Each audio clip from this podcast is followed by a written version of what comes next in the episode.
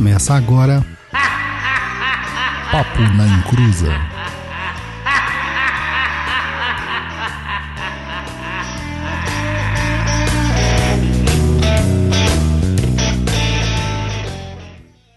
Começou! Aqui é Douglas Rainho e quando eu morrer eu posso ser culpado de ser irônico, mas nunca de ser mal educado.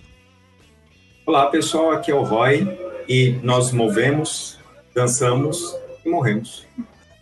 Oi, gente, aqui é a Luciana e eu vivo e eu morro e eu vivo de novo. Oi, pessoal, aqui é o Luiz Guenca e hoje hoje eu não tô preparado para hoje. Pessoal, sejam bem-vindos ao Papo na Encruza, nosso programa sobre espiritualismo e macumbaria, episódio 66. Você está pronto para morrer? Vamos saber depois dos recadinhos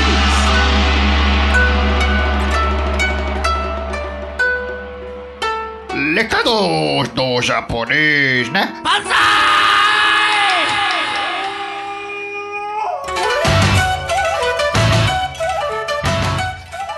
Olá. Irmão, você tá com o intestino preso? Cafundado de cacunda? Cheio de calo no pisador? Esse é o programa para vocês, pois você vai morrer. Mas antes disso, dá uma forcinha aqui pra gente. Primeiro de tudo, a gente tá querendo fazer aquele episódio de Contos de Terreiro número 2, um tema muito pedido pelos nossos ouvintes e ouvintas. Então, para que isso ocorra, precisamos de suas histórias, de seus relatos, dos seus medos mais profundos. Não precisa ser necessariamente algo a ver com terreiro, pode ser qualquer história que tenha cunho espiritual ou sobrenatural. Manda aquele e-mail marotinho pra gente no contato arroba perdido.co. E também tem algo mais importante ainda. Se você quer ajudar a gente, você pode fazer isso por meio do compartilhamento e da indicação de nossos episódios ou seguindo a gente nas redes sociais.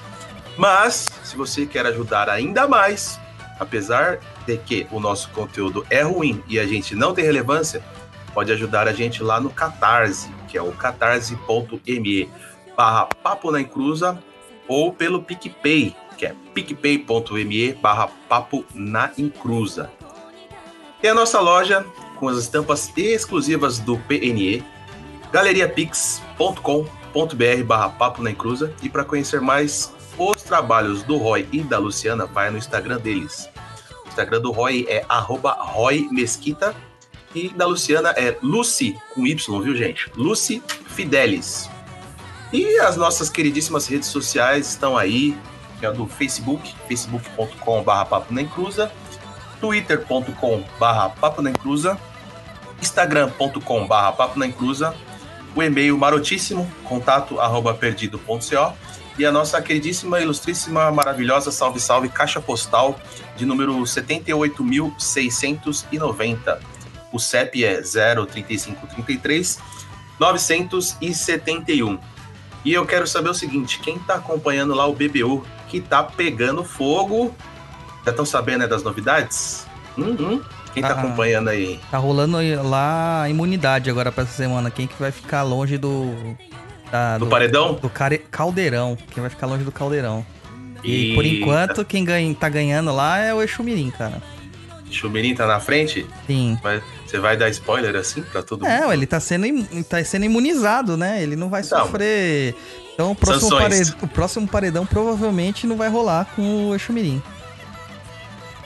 Agora é o seguinte, vou anunciar, a gente fez uma promoção aí uns tempos atrás, um sorteio que a gente fez uma bolsa no curso de benzimento lá do Núcleo Sapienza, que é ministrado aqui por um dos nossos locutores, o senhor digníssimo Douglas Rainho. Não, não, não, foi errado isso. Tá bom, corri- corri- corrigindo. Digníssimo frater Douglas Rainho. Começou. O programa já começou mesmo, já começou. Então, eu vou anunciar aqui o ganhador ou a ganhadora. Quem será que é? Quem será? Você tem um palpite aí, Roy? Eu tenho, tá escrito aqui na minha frente. Ah, seu chato.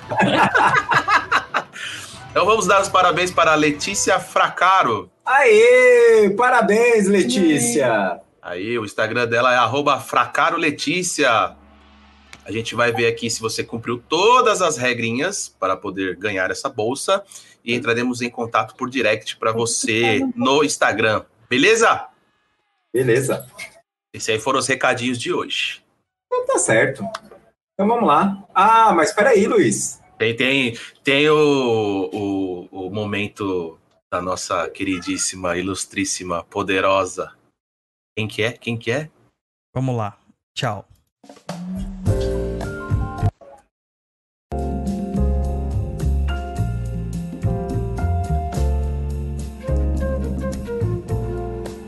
Esse é o para agradecer você, sua linda, sua maravilhosa, a definição da perfeição em forma de pixels.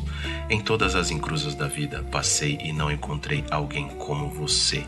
Só você, nossa diva, nossa musa, nossa deusa, Luana Tobias Itikava. Esse é um programa para vocês, como todos os demais. Nossa apoiadora na categoria Exu Chama Dinheiro. Muito obrigado por nos permitir estar a seus pés. Me pisa, me pisa, me pisa. Nossa deusa.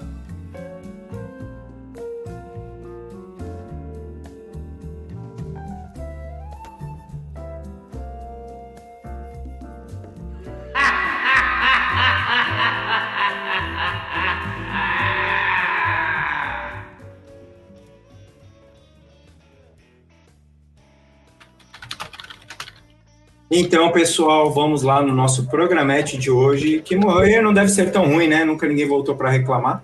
Não, às vezes reclama assim, né, Lu? Reclama. Tem uns que reclamam aí. Então vamos lá, gente. Vamos começar falando o que é a morte, né? Ah, eu fiz aqui um- uns estudinhos aqui e vocês sabiam que a morte pode ser um dos fatos que deram origem para as religiões? Merda, hein? É. Que isso, Luciano?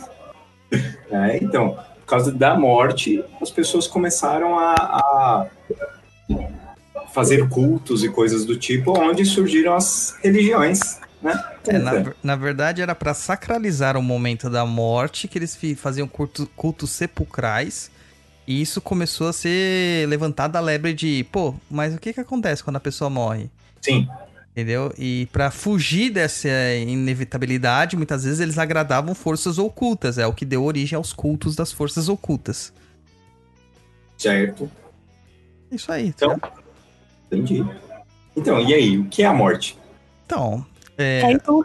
a, Cair ci-. Morrer, bater as botas? a ciência mesmo, ela não tem uma explicação clara sobre o que que é a morte. Se você procurar definição, ela vai te dar várias definições diferentes. A gente tem como a morte como o cessar da vida do ser humano.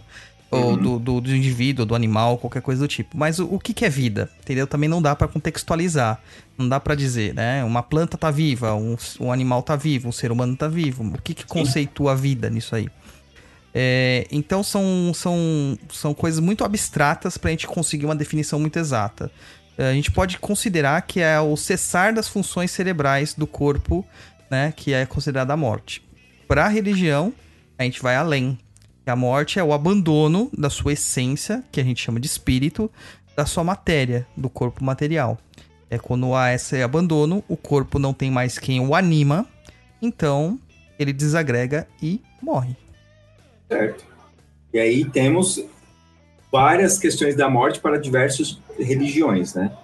Cada uma pensa de uma forma bem diferente, apesar de que as três principais aí, que é o cristianismo, o islamismo e o judaísmo, normalmente acreditam no... Meu Deus, esqueci a cabeça. Na ressurreição. A ressurreição. Então, mas espera aí, você falou as três religiões principais. Não são principais, são as três religiões mais cultuadas. Principal é a principal para o indivíduo, para o cultuador. Não, Douglas, não para não, não, problematizar. não vou problematizar não. Vou problematizar assim. Douglas, Você tá Douglas, errado. Ponto. Aí a Tá gente, bom. aí você Então continua aí o programa. não são principais porque você tem que entender o seguinte: se, se você tá num paradigma ali, você tem que respeitar seu paradigma. Ah, então porque a religião cristã definiu que todo mundo vai morrer desse jeito, por ser principal eu vou morrer desse jeito? Não é assim. Tem que falar as coisas certinho, com os pingos nos lugares corretos, porque as pessoas não estão compreendendo o que a gente tá falando às vezes. Pau no cu delas. Então vamos lá. as três religiões principais são o islamismo, o judaísmo. Por quê? Principais porque tem mais gente no mundo que cultua isso. Não estou falando que é o certo ou errado, entendeu? Você não entendeu, cara? Vai caçar suas latas em outro lugar, vai plantar batata e não enche meu saco. Voltamos ao programete. E aí a Não. gente pode falar que várias delas têm, a, a- nesse caso dessas três, é, acredita na ressurreição. Mas a maioria das outras religiões acreditava mais nessa questão de reencarnação. É, na maioria delas acreditava mesmo na reencarnação, das suas formas diferentes, mas a maioria delas acreditava dessa, né? Então, tem algumas questões, umas vertentes cristãs que também acreditavam na reencarnação. Algumas é, histórias e estudos dizem que na própria Bíblia há relatos de reencarnação, como a questão do de Elias, né, que, que era o profeta João Batista, alguma coisa do tipo, tal, era a reencarnação de Elias. É, então ali fica muito assim tênue essas questões, porque a Bíblia foi editada para satisfazer um poder político vigente no momento.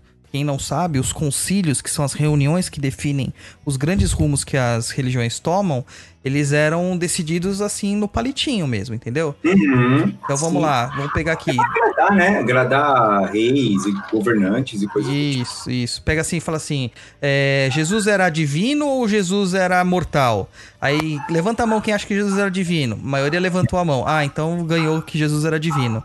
É, Vocês acreditam na reencarnação ou na ressurreição? Levantou a maior parte das pessoas, levantou a mão pra ressurreição, ganhou a ressurreição. Entendeu? Então é isso. É, é, isso é votado pela maioria e pelo que condiz com a necessidade e os desejos da maioria política naquele momento. Ah, então você vai encontrar casos de reencarnação em outros textos e tal, você vai encontrar tranquilamente, né? O hinduísmo, que é uma religião, uma das mais populares do mundo, é, que tem só porque na Índia tem milhões de bilhões de gente também, né? Sim. ela também, ela considera a questão da reencarnação também. De uma forma um pouco mais diferente, pela samsara, né? Pela roda das reencarnações, onde você pode voltar como animal, onde, quando você pode voltar com outros, como outros seres. Mas, dentro da visão ocidental, a reencarnação é tida de humano para humano. Só isso. Isso. Ô, Roy, Oi. você queria voltar em que animal? Porra, se eu fosse votar, cara, eu acho que voltaria em um passarinho, cara. Passarinho é legal. Passarinho quer voar, voar bicho tchu? Aí, ó. Gugu reencarnou no Luiz. E você, Luiz? Cara, sei, acho que eu seria cachorro, mano. Eu gosto Cachorro? de cachorro, é. Certo. Você, Lu? Uma lacraia pra eu Caraca. poder matar as pessoas. Caraca. E você, Douglas? Eu prefiro não reencarnar. Ah, pronto. Se liga, Roy, mandaram aqui pra você. O Roy vai voltar um pincher, tá nervoso igual. Vou não, vou não. Tô, tô de boa, tô tranquilo. Hum, hum, hum. Então, e o que mais que a gente pode falar sobre as diversas religiões? Então, esse entendimento que as pessoas têm das mortes nas diversas religiões acabam gerando vários tipos de conflito. É, basicamente, a gente tá, a gente nasce para morrer. É uma coisa que a gente se prepara, é, é, ou deveria se preparar a vida inteira. Né? Então não tem como você dizer que você não foi avisado que você vai morrer. Todo mundo já nasce sabendo que vai morrer. A, a morte é o mais inef- é- é- é- é inefável de todos, né? É o inatingível, porque não dá pra você saber exatamente o que acontece depois da morte. As religiões têm as suas teorias e as suas realidades, suas verdades. É, diria verdades particulares, né? Porque se você fa- colocar um pastor pra conversar com o pai de santo, vai dar confusão, eles não vão se entender nunca. né? sim, É, é muito seu dogma, diferente. É muito diferente. Oi? Cada um tem seu dogma ali, tudo isso. É, né? muito diferente. Então o que acontece é o seguinte: pessoas que é, ingressam, né, que são é, de outras religiões e ingressam numa nova religião, elas levam muito das suas questões particulares para essa nova religião. E muitas vezes elas deturpam o entendimento sobre aquela religião e elas não conseguem se despir daquilo que foi aprendido anteriormente. Uhum. Isso a gente viu acontecendo muito claramente no cristianismo e também vindo acontecer depois com a própria questão do, do, do espiritismo, né? Que acabou trazendo o- um catolicismo com espíritos, por assim dizer. Foi. Então, a ideia que havia de que não há morte mais, é, quando Kardec ele pormenoriza isso, dizendo assim, a morte é o grande nivelador universal, é, todos nós vamos voltar, é, voltar e voltar e voltar, é porque o progresso é a nossa missão, né? É, ele quis dizer que a, a, a morte ela é sempre simplesmente mais um passo. Só que os egressos né, do catolicismo, eles entendiam que eles tinham que ser é, elevados àquelas condições que eles foram é, compelidos a acreditar durante toda a sua vida. E é o caso de ter um paraíso, de ter um purgatório, de ter um inferno. E daí que surge muito a história do umbral como uma zona de penitências, que a gente sabe que não é bem assim. São níveis de consciência, tá? Então, as, a primeiro conflito que há pra gente definir morte das religiões é entender como que o seu espírito entende isso, na verdade. Bom, nós estamos num programa espiritualista, então nós acreditamos que somos espíritos, que o espírito sobreexiste depois da morte. Ok? Ok. Uhum. Então, como que é o processo de desligamento quando você vai pra lá, pro outro lado? É, um católico ao morrer, o que, que ele vai se- como, com o que ele vai se deparar? Um evangélico ao morrer, com o que ele vai se deparar? E um espírita ao morrer, com o que ele vai se deparar? Essa é a questão básica que a gente tem que entender aqui no caso. Uhum. Tá? Isso a gente diz que é a montagem das egrégoras. Então, cada religião é uma egrégora em si, né? Ela tem a sua própria estrutura egregórica, que é aquele conjunto de coisas que acontecem para definir é, uma tradição, um combinado, um conjunto de crenças. A gente já falou sobre isso em outros episódios Uhum. tá? Então, o católico ao morrer, ele vai ver exatamente aquilo que ele foi levado a crer que ele veria, contrariando muitos romances espíritas que dizem o contrário. Não é assim que funciona. É, a espiritualidade ela é sábia. Ela sabe que o momento do desencarne pode ser traumático para o espírito. Então, neste momento, ela vai se é, é, ela vai se revestir de todos as- os cuidados possíveis para não traumatizar mais ainda aquele espírito. Então ela não Uhum. tem o porquê de chocar ele e falar assim: tá vendo, sabichão? Você tava errado, ó, toma, chupa essa. Como a gente ouve muitas pessoas falar assim: ah, você vai morrer, você vai ver que, que, é, que é a verdade, eu que tô certo, que não sei o que, o mundo espiritual é do jeito que eu falo, coisas do tipo, né? Então o católico, quando ele morrer, ele vai ver exatamente aquilo que ele esperava ver. Ou seja, ele está sendo recebido por anjos, por São Pedro, né? Com as chaves do paraíso. Ou, se ele foi muito ruim, ele vai estar sendo recebido pelo cramunhão. Mas isso é um processo consciencial dele. Ele está interpretando a morte daquela forma. As entidades que se encarregam deste desligamento, elas se revestem daquilo que o cara tem no pensamento dele Sim. tá? É, o evangélico, ele vai, ele vai dormir durante muitos anos até despertar no plano espiritual de uma forma que ele tenha consciência para encarar a realidade. E nós, os eh, umbandistas, né, vamos ver todos os orixás indo lá nos, nos acolher. Essa é a ideia. Então, cada um vai, vai pro paraíso que a sua religião prega realmente. Entendeu? Pela, pro pós-vida que a sua religião prega. E depois, quando o espírito está mais ambientado, que ele está mais seguro, que ele está mais fortalecido, é que ocorre, então, a- o despertar. Pra mostrar, não, a realidade é essa aqui. Mas isso é uma coisa bem homeopática. E, e deve existir uma depuração, né, Douglas? Do tempo que o cara tá lá. Sim, com certeza. Por exemplo, o cara acredita na, na ressurreição, então ele vai dormir. Sim. Porque uma hora Deus vai acordar ele. Então, quer dizer, o cara faz, ele leva durante um tempo aquele negócio, o cara dormindo, fazendo depuração, não sei o que lá, dando informações para ele, energética tal, para quando for tirar ele não for uma coisa tão chocante, né? Sim, ele vai entender com calma, né? Com aquela, aquele processo que está ocorrendo com ele. É, isso de falar assim, que vai, vai, você vai morrer e você vai ver que o umbral existe. Isso é uma forçação de barra nossa. Não, porque assim, Douglas, eu tava, tava quando foi para fazer esse programa, eu tava lendo umas coisas, e aí eles estavam falando sobre, por exemplo, o, na Grécia. Na Grécia eles acreditavam que a morte era um lugar onde era escuro, era sofrido, é você ia sofrer penitência, ia ter que trabalhar pra caramba, e tipo, não era muito diferente do que é aqui. Sim. E o que que acontecia? Eles não viam a hora, então assim, como como é, Pitágoras, Platão falava já de reencarnação na época tal, e eles não viam a hora de quando eles morressem, reencarnar logo para voltar para pelo menos ter um pouco de paz. Sim. Porque para eles não era legal ficar no mundo espiritual. É, não, era, não era bacana, porque você chegava lá, você trabalhava, era um lugar que, que era carregado de, de coisas negativas. Então, para eles era preferível voltar para cá, mesmo se a vida aqui fosse uma bosta. Mas, mas se lembra quando, às vezes, você lê em romances espíritas tal, e aí as, entidades, as entidades, ó, a, os desencarnados falam, ah, não vejo a hora de voltar para ter uma nova chance, para voltar a fazer É. coisas. A gente pode fazer um gancho aqui até com o comentário aqui da Tha- Tha- Thalia Marcantoni. Ela disse: Ah, não consigo acreditar nisso. Se o espírito tem um conhecimento que nós encarnados não temos, logo o espírito não precisa se preparar para o cenário real, pois ele já sabe o que o aguarda. O espírito, ele tem o conhecimento. Só que você não está morta no espírito. Né? Vamos pegar aqui e separar os corpos. Né? O espírito é a sua essência, seu Atma. Ele está lá no fundinho, é a última coisa que você consegue atingir. Até você depurar isso daí, Demora demora. um tempo. Tá. é. É, então, o, o processo, ele acontece de uma forma paulatina. Lembrando que nem todo mundo tem despertar espiritual. A maior parte de nós passa a vida é, sendo totalmente cego da existência espiritual.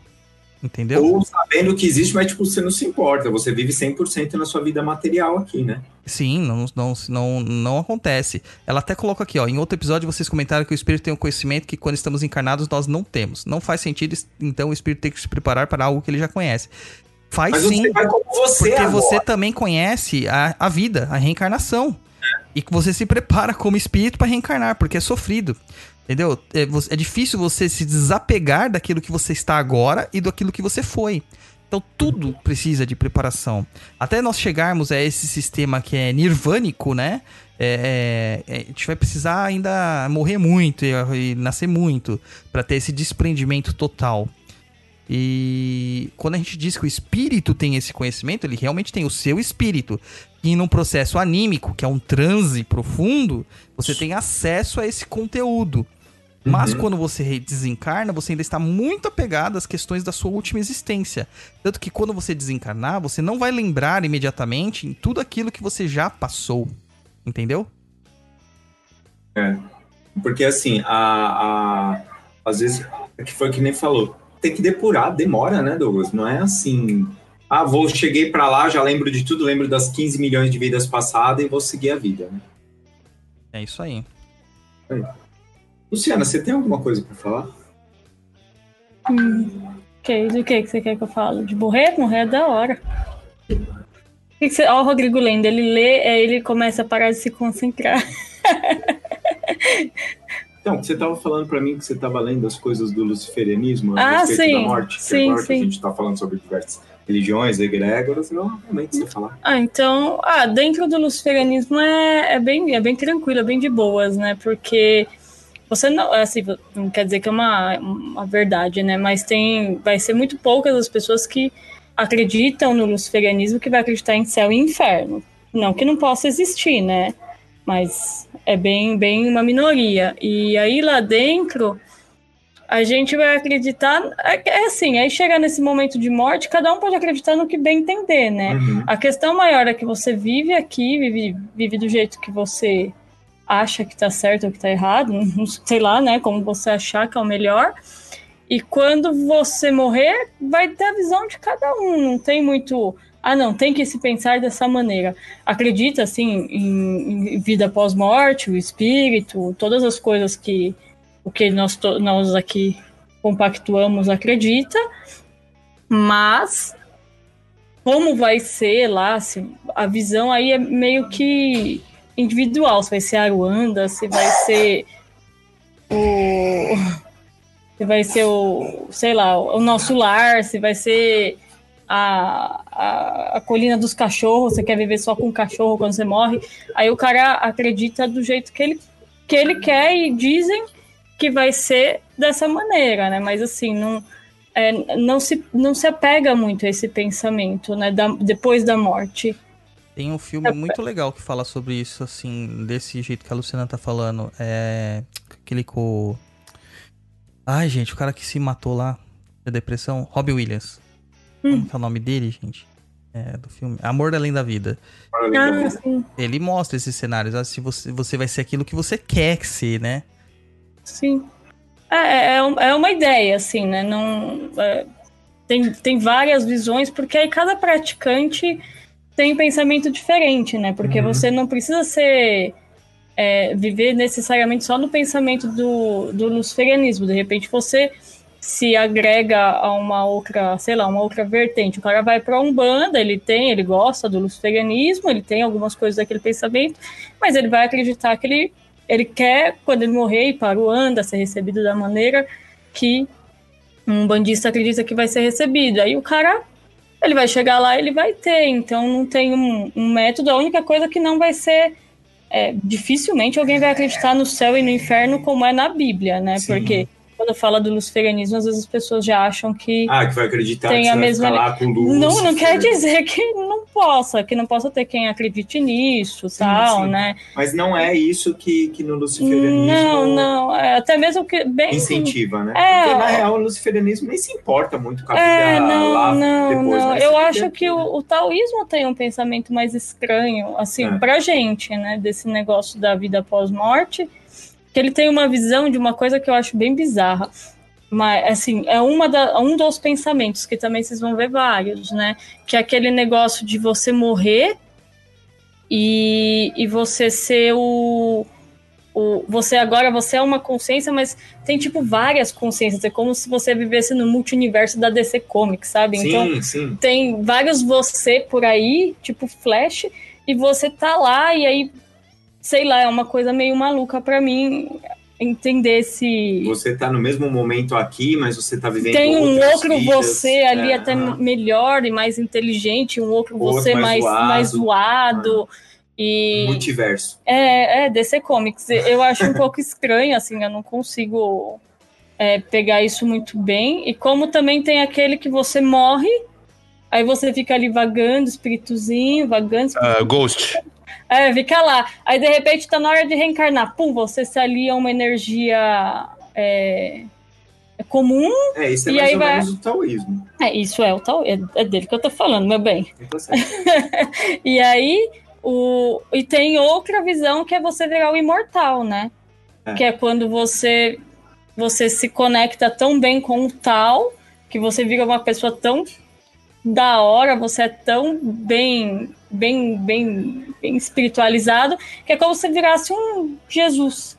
Só que vivo, ninguém vai te crucificar, porque aí você vive em lugares reclusos, aí de repente você dá um conselho para alguém e você some e as pessoas vão falar: Nossa, o imortal veio e conversou comigo, ele passou a sua sabedoria e nunca mais vi.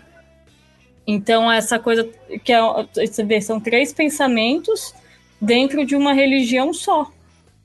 Porque é bem, é bem interessante isso do, do taoísmo, né? Mas vai ter várias, vários pensamentos diferentes, é igual ao luciferianismo, né? Sim. Então, vai depender do, do tipo que você segue e como é, né? Então, apesar que eu acho que quase todas as religiões, assim, têm esses pensamentos, né? Como o espiritismo tem outras linhas que às vezes vai para umas coisas mais mais cabulosa, né? Uhum.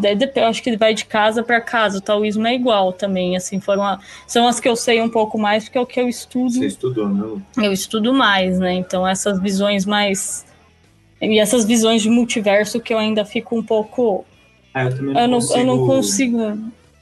É. Tudo bem, né? Mas eu não Então, consigo. o eu mais inteligente, mais fodão, poderia vir aqui dar uma força. Podia ajudar. É, mas não Você é, é tipo o Rick do futuro. Mas- mas- Ele vinha e me dá uma, uma bom conselho, me mas não ajuda é isso aí. que algumas pessoas também acreditam, que você não incorpora, você fala que é um preto velho, você fala que é um caboclo, essas coisas. Ah, é mas seu nada eu, mais mas é que é o seu eu de que outros... você, você, você acessa uma consciência mais, Isso.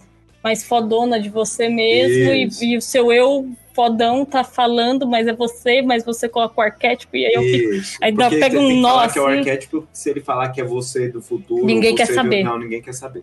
É muito Rick Mori pra mim. A pessoa tá comentando aqui, é, a pessoa não deve ver os espíritos, deve ver com outra aparência, não ser aparência real. Daí coloca aqui, se ele não acredita em espíritos, ele deve ver no que ele acredita, ele deve interpretar, ele não deve interpretar como espíritos logo de cara, tal, etc. Gente, isso não é só para espíritos. Se você pegar relatos, tenho o livro do Laurentino, o, esqueci o nome do historiador, fez o agora sobre um livro sobre escravidão que eu tava lendo muito bom, Laurentino Gomes, eu acho que é o nome dele. Ele fala lá que os primeiros eh, africanos, ao verem as caravelas portuguesas, eles viam eh, navios voadores. Na verdade, não navios, barcas voadoras por causa das velas. E os indígenas, alguns indígenas, isso não tá no livro dele, tá em outro livro que eu não vou lembrar onde que eu li, eh, viam como se fossem montanhas as caravelas, porque eles não tinham entendimento do que eram aqueles objetos. Isso. Entendeu? Então, é, tem uma história aí que as pessoas não viam a cor azul até o século XVI, por aí, tinha uma dificuldade de ver cor azul. Gente, a gente vai interpretar as coisas conforme a gente tem conhecimento. Uhum. Entendeu? Conforme a gente tem a capacidade de interpretar. E aí a gente pode falar. Tem mais alguma coisinha Não, tem gente? o pessoal comentando umas coisas aqui que eu acho legal. O pessoal tá falando desse testemunho de Jeová e tal, né? Falando do Sheol, do Hades e tal. Esses são todos nomes, como eu te falei, uma, uma religião bebe da outra. Então, Uhum. o cristianismo bebeu muito dos, dos mitos romanos e dos mitos helênicos, tá? É. O, a maior parte do, da Bíblia, né? O Novo Testamento foi escrito praticamente todo em grego. É, a gente fala aramaico, não sei o que, tal, tal, tal, mas na verdade a tradução maior dele foi feita do grego ou do copta, que tem algumas coisas assim, não é bem do original do hebraico, do aramaico, seria mais o Velho, o Velho Testamento. Então, erros de interpretação são normais, Hades para eles representava o submundo, então a palavra Hades significa literalmente a morte, né, a vida pós-morte. Então, eles colocavam isso porque eles tinham entendimento dessa palavra. Não dizendo que era o mesmo Hades que deu a deidade ou o local. É, Ele falou assim: ah, é difícil conceituar algo no vazio. Existe uma Kimbanda, que é a Kimbanda que o Nicolás Friswold faz. Né? Ele fala muito sobre isso. E também o Mobotalá, ele faz isso também. Eles consideram que o Exu nasceu do vazio. E o vazio, a vazio absoluto. E o Exu se fez em sete. E dos sete surgiram os pares. E dos pares surgiu o ser humano. Então, existe o nada, existe o vazio, só que vácuo não é vazio, tá, gente? Não é, não é, o vazio é uma coisa, vácuo é outra. Então, Vácuo é ausência de ar. é, cuidado com os conceitos, tá bom? Até a- os cientistas hoje já acreditam que é 90% do universo é composto de uma matéria negra que nós não enxergamos e não conseguimos medir, mas existe. Entendeu? Então a gente tem que ter cuidados em dizer que é o nada, tá? E zero não é nada, zero é zero. Quem fez matemática básica sabe disso. Então vamos lá. Já que a gente tava, já falou de egrégor, já falou tudo. Douglas, como que funciona na Umbanda a encomenda de almas? Então, existe o ritual de encomenda de almas, né? Como em outras religiões. É, E a religião, ela tem um- o- essa origem, né? De fazer o sepultamento, de fazer é, essa transição do plano físico pro plano astral, pro plano espiritual. É a, a sua função básica. A gente, a gente comunga com a morte o tempo todo. Então, os sacerdotes eles são preparados para fazer esta encomenda de almas. Na- no catolicismo, isso é chamado de extrema unção extrema porque é a última unção, é a unção derradeira que a pessoa vai receber. Unção é uma bênção. Então o padre vai lá, vai fazer a unção com óleo sagrado tal, e a pessoa vai ter o seu espírito desligado da sua matéria e vai poder ir pro plano, pro paraíso, né? Ou pro inferno, é, da forma como mereceu. Na Umbanda também acontece uma coisa semelhante. Só que geralmente a encomenda da alma é feita posteriormente ao desencarne da pessoa quando a pessoa está adoentada, que ela vai morrer, o sacerdote e é, de outras religiões vão visitá-los nos hospitais ou nas casas, é normal. É, se você visitar um hospital em locais de, de doentes terminais, você vai ver muitos sacerdotes lá, né? Pastores, padres, é, é, pessoal, alguns, alguns que têm seitas é, orientais vão lá tal para fazer essa extrema unção. É, no caso da Umbanda, geralmente a gente não tem esse acesso devido a preconceitos, devido a algumas questões que não permite, porque imagina a gente fazer uma defumação no hospital, não vão deixar, né? Entrar com a vela no hospital, não vão deixar. Então a gente tem outras formas de trabalhar com isso. E esta encomenda de almas, ela é feita no posterior, após o desencarne. Então o espírito desencarnou, ao desencarnar é, é feito um ritual, um momento é, fechado para eles, tá? E esse momento eles vão fazer as orações propícias para que esse espírito tenha esclarecimento e suporte para entender o seu processo evolutivo e que aquele momento terminou para ele. Ao mesmo tempo é feito o, o pedido para o Mulu, né, para fazer o desligamento da alma dele do corpo material, já que o Mulu é visto como o senhor das passagens, é, das, das transmutações. Mas mas esse você precisa fazer, o Douglas, é, com a pessoa ali, ou, por exemplo, o cara pode estar internado, tá, e você fazer esse procedimento dentro do terreiro? Então, na verdade, o que acontece é assim: é, a pessoa internada, você não vai fazer a encomenda da alma dela, você já vai fazer depois que ela desencarnou. Ah, entendi. Depois desencarna. Tá. Isso, então ela faz. ela- vamos supor que passou lá, ela desencarnou, o familiar vai ligar lá pro dirigente espiritual. Vai falar, ah, ela desencarnou. Eles vão combinar geralmente na próxima gira, né? Claro que toda a corrente é avisada para já começar as preparações de oração. E, e nesta, nesse momento da encomenda das almas, aí, aí varia de vertente para vertente, né? Na minha vertente, eu vou dizer como que nós fazemos. Na, na minha vertente, nós fazemos o, o Patepa Exu, porque sempre Exu, né? Porque ele que vai abrir as portas pro mundo espiritual. E o Mulu vai fazer a, trans- a transmutação para que ele passe do plano material pelo plano espiritual. É feita pipoca, claramente, e a pipoca é dada, pipoca estourada sem sal e também sem azeite, né? Estourada de preferência na areia da praia, ou se não der para estourar, estourar seco ou com um pouquinho só de dendê. E aí isso é feito lá, dado para o Mulu, e o Mulu trabalha com, esse, com essas pipocas. Nesse trabalho eh, vem as, as linhas das almas, que são os homuluzinhos, né? é, os falangeiros das almas, que se cobrem com uma mortalha, e eles vão fazer todo aquele cântico da encomenda da alma da pessoa. É, são acesas velas, são acesas sete velas formando um cruzeiro, é, e é colocado um copo de água com o nome da pessoa que acabou de desencarnar dentro. Nesse processo é feito esse ritual, se faz mais orações para a pessoa, os homulus vão embora, esse copo continua sendo ali é, firmado e geralmente alguém firma é, uma vela de sete dias para aquilo lá permanecer durante sete dias. No sétimo dia, vão, vai lá, retira aquele copo, retira aquele nome, guarda este nome na quarta maior do terreiro, que é o quartilhão, e a água é despejada na calçada, né, para aplacar a sede dos eguns. E aquela pipoca que ficou ali, ela também é desprezada, é, geralmente no cemitério, como alimento para as almas. Olha, que interessante. E, e como que funciona, por exemplo, para mortes mais é, extremas, assim, que no caso, morte interdita, né? Que seria a morte por acidente, homicídio, suicídio. Então, eu disse que o Mulu trabalha nesse processo, né, de fazer esse desligamento, né?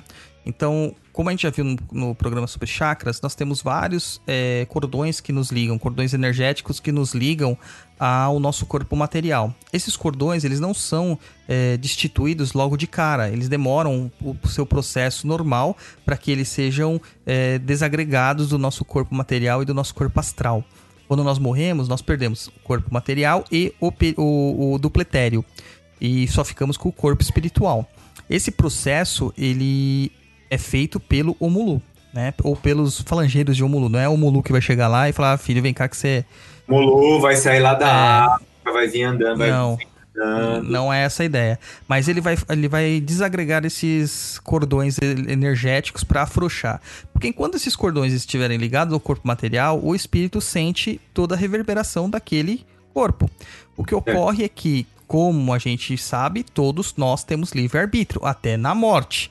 Então, se você não quer se desligar, mesmo com a morte ali, você vai sofrer as angústias da morte porque você está se agarrando àquela materialidade, né? E vai demorar mais tempo para você conseguir fazer isso aí.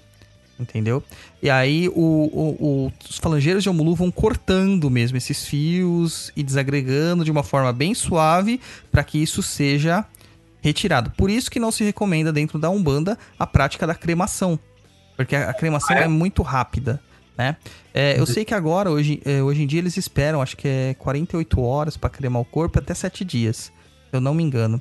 É, é, faleceu faz menos de um ano uma filha de um amigo nosso e ela foi cremada e eu, pelo que eu tava conversando com o pessoal lá no, na crematória, era isso que eles faziam.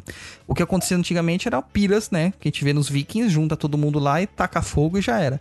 Isso não é aconselhável, como era acontecia, tava, acho que na África antigamente, ou com os próprios indígenas, porque não tinha geladeira para você conservar o corpo. Ele apodrecia, o corpo apodrecendo traz bichos, traz doenças pra aldeia, tudo mais, por isso que eles eram enterrados. E aí, é, hoje você tem esses lugares que você acaba armazenando o corpo pra ele não, pra ele não é, apodrecer, de fato. Você consegue esperar mais tempo de fazer est- esta cremação. E aí, quando você faz a cremação é, de uma forma muito abrupta, o espírito vai sentir essas dores. Vai sentir o corpo queimando. Né? Como a gente tem relatos de muitos espíritos que foram queimados em fogueiras na inquisitorial e eles relatam que eles sentiram todas as chagas. E muitas vezes eles reencarnam com as feridas ainda, né? É, muitos problemas de pele, doenças e tal, e, e- e pânico do fogo por causa dessa lembrança. Isso dá para diversos tipos de doença. Por isso que tem que ser feito de uma forma paulatina. Aí você enterra ali a pessoa e ela vai ser desagregada aos poucos no trabalho. Lembrando que o mulu é terra. Então, fala assim, ah, mas ele tá enterrado lá, tá sofrendo. Não, tá sofrendo mais ou menos, né? O corpo ele não tá sofrendo ataques constantes. O processo de decomposição ele é paulatino, né? Ele é natural, não é que nem você tacar fogo, né? É bem diferente. Então, por isso que não se recomenda. Mas se você quiser ser cremado, aí a decisão é sua. No, no processo natural de morte, é mais ou menos isso que acontece. No caso de uma morte por acidente, a maior parte dos acidentes, eles já são previstos na nossa programação kármica. Não que eles de fato têm que acontecer, mas eles têm grandes possibilidades de acontecer. Lembrando novamente que nós podemos mudar o nosso destino. Entendeu? É, e no caso de homicídios, a mesma coisa, né? O que ocorre é que há um desligamento abrupto da energia vital do corpo. Então esse rompimento, muitas vezes, ele é feito de forma rápida e incompleta. E aí você ainda sofre essas angústias da morte, como eu disse, no caso você vai sentir as dores, as situações e tudo mais. Por isso que em casos de morte por acidente ou homicídio se faz muito mais rituais de encomenda de corpo ou de encomenda de almas dentro da Umbanda do que em outras questões, entendeu? Entendi. E o suicídio é aquela coisa, né, Rony? O suicídio é um tabu, né? Pra É. todas as religiões, né? É, Sim. Se você pega o livro dos espíritos, o homicídio ele não é tão mal visto quanto o próprio suicídio. É. Entendeu? Porque o homicídio, você tá sofrendo um- uma violência externa, a- é, entre aspas, contra a sua própria vontade. No caso do suicídio, você está pondo fim àquilo que é mais precioso que a vida, né? Nós Ah. sabemos que não é bem assim, e a gente sabe o que leva uma pessoa a se suicidar.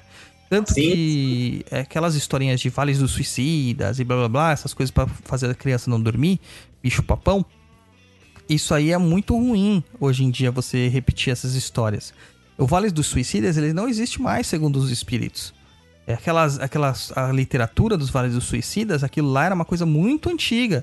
E aquilo foi desagregado justamente por causa desse sofrimento causado pelas pessoas que ainda estavam vivas, imaginando que seus parentes estariam lá. Os espíritos sim se aproximam por afinidade. Então, se você vê espíritos suicidas, eles vão se aproximar por, essa, por esse sofrimento do suicídio. Mas não quer dizer que existe um local de penitência. Eles se aproximam e se aglomeram. Mas os espíritos do bem, entre aspas, né? Bem, bem entre aspas, os espíritos mais esclarecidos, eles estão atuando nessas zonas para que essas zonas sejam desagregadas e cada um tenha o atendimento necessário para que os, esse, esse pessoal do amparo do astral consiga desagregar é, essas energias e fazer o desligamento da forma correta. Douglas, até porque é bem complicado, né? Porque, por exemplo, no, no cristianismo, é, igreja católica, tipo, é, eles acreditam, né, que quando a, a pessoa morre, ela ou vai para o inferno, ou se suicida, ela vai para o inferno. Sim, E você pensa numa família que a família é de boa, tal, a- aquele ente querido da família tava lá, é, ele era super legal, tudo, mas ele por algum motivo resolveu tirar a vida dele. Imagina a culpa toda que a família fica sentindo, porque eu deveria ter feito isso, é, eu poderia ter ajudado aquilo, e, e você deixa a família inteirinha doente sim, sim. né? E a pessoa vai acreditar o quê? Que ela, quando ela morrer, ela não vai, quando ela não vai, quando ela for pro paraíso, ela vai encontrar aquele fulano. Mas para ela, ela fica pensando, poxa, mas aquele fulano era tão legal, ele fez essa, é, é, ele teve esse ato, mas aí ele vai ter que passar a eternidade no inferno. Mas é tipo o do padre Fábio de Mello, que a, acho que foi a irmã dele que É. se suicidou, alguma coisa assim. E ele, e ele falou que ele tinha altos problemas em relação a isso, porque ele é padre. E como, como essa visão? Deve ser, deve ser muito difícil. Você pegar para um, pra um católico, assim, ou outras também, né? Mas imagina, deve ser complicado, né? Você pensar que a pessoa tá lá naquele lugar horrível, que ela tá sofrendo e, e puta merda, vocês são todos bons, a gente tá rezando e não adianta, já Ele era. olha e fala, pô, minha irmã era uma pessoa legal pra caramba, tal, mas aconteceu isso. E Nossa, é. ela vai ficar pela eternidade no inferno. Deve ser complicado. É, o, o inferno não existe. A maior parte da gente é, cria o nosso próprio inferno pessoal. Quando a gente fala sobre o umbral, que é o destino das- dos espíritos por outro lado, é de todos nós, tá, gente? Não é só de quem foi ruim, não. De todos nós. Umbral é o, o local de passagem, como se fosse uma alfândega, né? O Severino fala muito assim: todos vocês vão pro umbral. O tempo que vocês vão ficar lá aí depende de cada um. Mas tenha certeza, todo mundo vai passar lá pra se depurar um pouquinho antes de ir pra onde tem necessidade de ir. Ah, eu vou a sala VIP lá, rapaz. Vai ser rapidão. Ah, claro. Claro. Eu, eu- eu- ainda, ainda bem que eu sou. Eu ouço, cara, porque, pelo amor de Deus, cara. As coisas que eu tenho que ouvir do Luiz. Eu tenho uma pergunta pra você, Douglas. Pode falar? Você falou que você sabe, que a gente sabe por que, que as pessoas cometem suicídio. Sim. É, seria muita coragem de tirar a vida ou seria muito medo de enfrentar a vida? Cara, nenhum nem outro, cara. Suicídios existem de diversas formas. É, a maior parte delas é porque a pessoa não sente mais é, ímpeto de viver. É, segundo algumas frentes psicológicas e psicanalíticas, a gente tem a questão da punção de vida, né? O, o, eu podia chamar o Emerson pra falar mais sobre isso. E quando você perde isso, você perde qualquer necessidade de sobrevivência. Então a vida não faz mais sentido pra você. Entendeu? O sofrimento, ele é tão angustiante que você simplesmente quer cessar aquilo. É quando a gente tá com uma dor de dente muito grande que de vez você ir lá e tratar o dente, você fala assim, arranca essa bosta porque eu quero, sabe? Que É. isso acabe de uma vez. É, é bem assim, é, é uma coisa muito extremista. Então a pessoa que comete suicídio, ela não é nem corajosa e nem, nem covarde. Ela simplesmente está agindo pra cessar uma dor muito forte que ela sente. Tá bom? E aí, pessoal, ah, tem mais alguma coisa para falar? De, da, da questão da Umbanda? Não, a Umbanda basicamente pensa nisso, né? Que as pessoas vão desencarnar, vão ser assistidas pelos Omulus, é, pelos espíritos das almas, dos cruzeiros, que são aqueles que fazem as passagens, e a partir daí eles vão ter o destino adequado para cada local. Muitas vezes isso é feito de uma forma velada, a pessoa não vai ter um entendimento sobre isso, até que lhes sejam despertados os, os olhos para entendimento de onde ele está. né? A gente categoriza os planos astrais como umbral e depois os planos de recuperação e regeneração. Os planos elevados, nenhum de nós vai atingir, só os avatares vão atingir. E tem os planos inferiores, que seriam os umbrais densos, né? Os planos que a gente acaba nem chamando de umbral, a gente chama de local denso mesmo, as zonas umbralinas ou zonas densas. É, que é onde que a gente vê a maior parte dos espíritos negativados ficarem e continuarem lá naquele local. Certo. E aí, ah, aí as pessoas elas querem saber. Vocês têm medo da morte? Você tem medo da morte, Douglas? Cara, eu não tinha. Depois que eu fui pai, eu tenho. Certo. É engraçado isso, cara. Bem engraçado. Porque eu nunca tive medo da morte, por, justamente por ter uma questão espiritualizada, né? Então Aham. ter um, aquele discurso sendo colocado na minha cabeça sempre de que a vida continua, que tudo permanece igual e tal. Eu não tinha medo da né? morte. É. Mas depois que eu fui pai, eu tive. E eu tenho muito mais medo de reencarnar, cara. Do que de É mesmo? morrer. É. De esquecer Porque- tudo aquilo que eu sei. Então. É, Isso que eu falo, de repente você, você reencarnar porque ele vai zerar tudo e começar do zero e. É uma vaidade minha, né? É uma Aham. vaidade minha, mas é o que eu sinto. É o que eu Caramba. sinto. Dá uma, dá, uma, dá uma coisa tipo incapacidade, né? É, é, é muito fala ruim, cara. Ah, eu tô aqui estudando, tô aqui fazendo as coisas todas, e aí quando eu reencarnar, zera de novo e vamos ver o que, que vai dar. Então, é isso que me, me deixa mais, assim, com medo do que de fato morrer, né? Mas depois que eu fui pai, cara, eu penso muito nisso aí porque eu não quero me desprender, né? Então, Douglas, Sim. pensa que você é imortal, cara. Sabe por quê? Porque você já escreveu um livro. Ah. Dois. é, e que mais? Não, eu Mas sou as- segundo dizem, eu já posso morrer, cara. Eu já tive um filho, escrevi um livro e já plantei uma árvore. Pronto, já cumpriu a sua missão na Terra. Uma bênção. Aí é foda, hein? É, e você, Luiz? O que, que tem eu? O que, que você quer saber? Você tem medo de morrer? Claro! Ah, boa! Eu tenho muita coisa dá pra viver ainda. Aham. É louco morrer. Tô com 18 anos só a morrer, tô muito novo pra isso.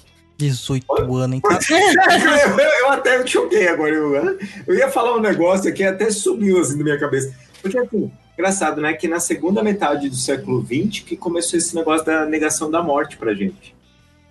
Antes a- a- as populações viam isso de uma forma um pouco menos é, é, com medo. Hoje em dia a gente tem muita negação. Então a gente é, prefere pensar que não vai existir isso. Aí quando um familiar morre, a gente fica muito mal.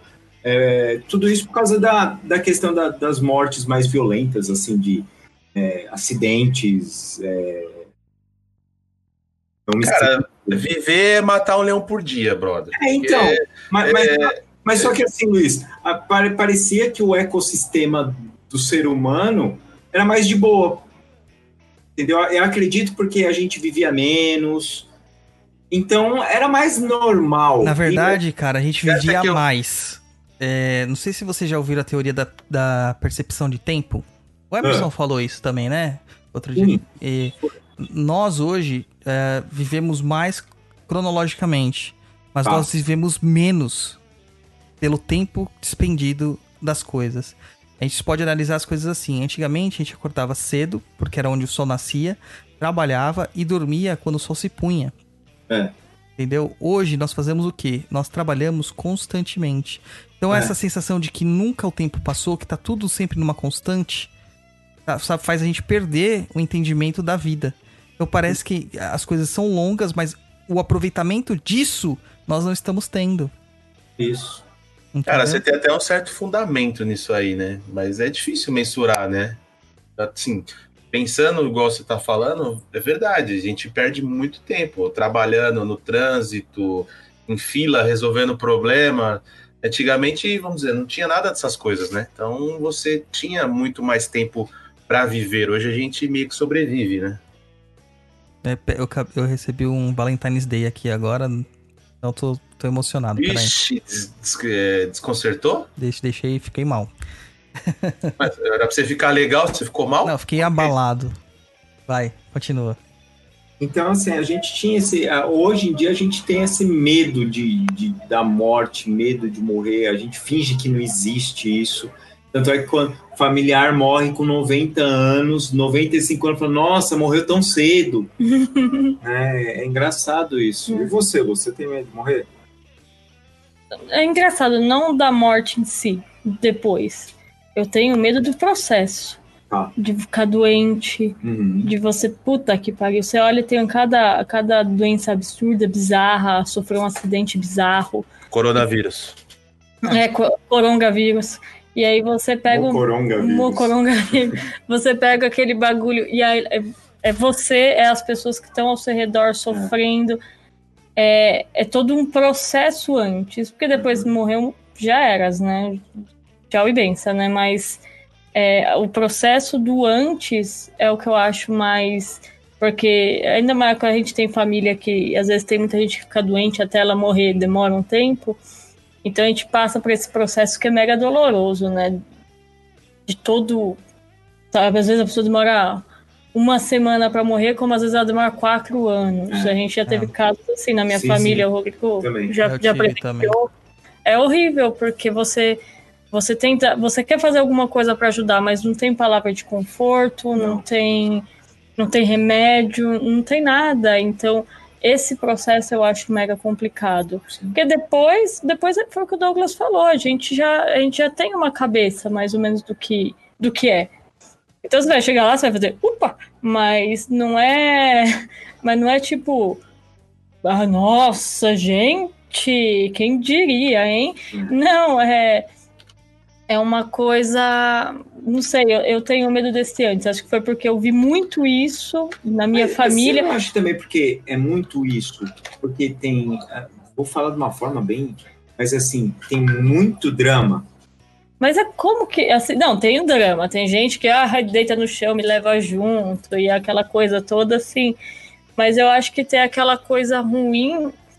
É, tem o, o drama. Vamos- Mas vamos, vamos fingir que a gente não tá do lado de um parente dramático. Certo? Que fica.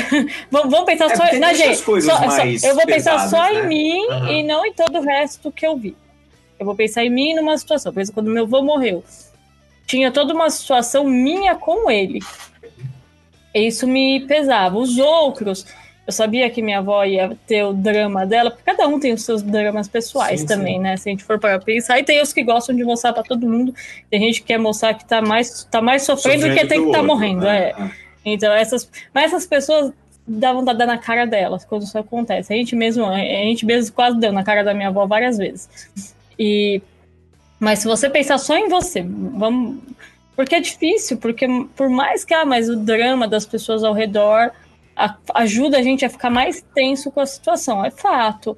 Mas eu digo em mim, e quando sou eu olhando para aquela situação, aquela coisa de você não ter o que fazer para ajudar, isso eu acho foda. Os outros, os outros meio que você vai ter que abstrair, ó, também. Bom, eu, na minha família foi 60 dramas familiares de morte, de já morreu todo mundo da minha família, então não tem mais ninguém. Então, eu, vi as, as pessoas fazendo os dramas, chegando numa época que você meio que se acostuma, você fala assim, ah, vá fazer drama lá na casa do chapéu. E você acaba meio que abstraindo aquelas pessoas. Só do que você não consegue mesmo, mas pra gente eu acho que chegou num ponto que a gente abstraiu. Eu, pelo menos, abstraí bastante. Mas era muito ruim, porque eu não conseguia. Sabe, você não consegue. Não, não dava pra ficar bem, não dava pra ficar bem naquele, naquele tempo que a pessoa tava passando por aquela situação e você não. Porque eu falei, não tem uma palavra de conforto, não tem uma coisa que você chega pra pessoa e fala assim: olha, vai ficar tudo bem. A pessoa sabe que não vai. É. E você não sabe também que não vai, então você até fala com aquele sorrisinho amarelo. Você tenta ser, ser otimista, mas chega num ponto que as coisas meio que te vencem. Isso pra mim é o foda da morte. Não. Ou depois foi o que eu falei também. Se depois você morre, a Luísa vai fazer. Já foi, já era. Já Você não passou. tem, você não tem já- muita escolha. né? Já morreu.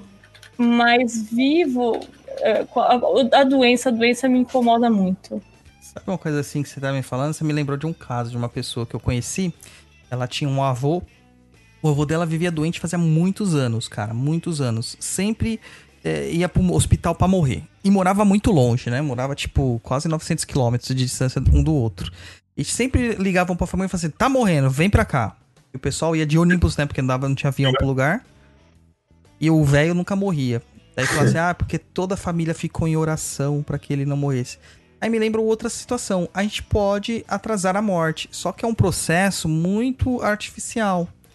Uhum. É, a própria espiritualidade pode atrasar a morte. Nós temos alguns relatos que falam que a pessoa tinha que morrer e a espiritualidade deu um bônus pra ela, porque ela se prova- provava mais útil naquele momento estando encarnada para um panorama geral, né? Que a gente não vai entender nunca o que é isso, é, do que do desencarne dela. E nesse caso, é o inverso. Pela, pelo egoísmo da família, eles mantinham o velho em sofrimento aqui.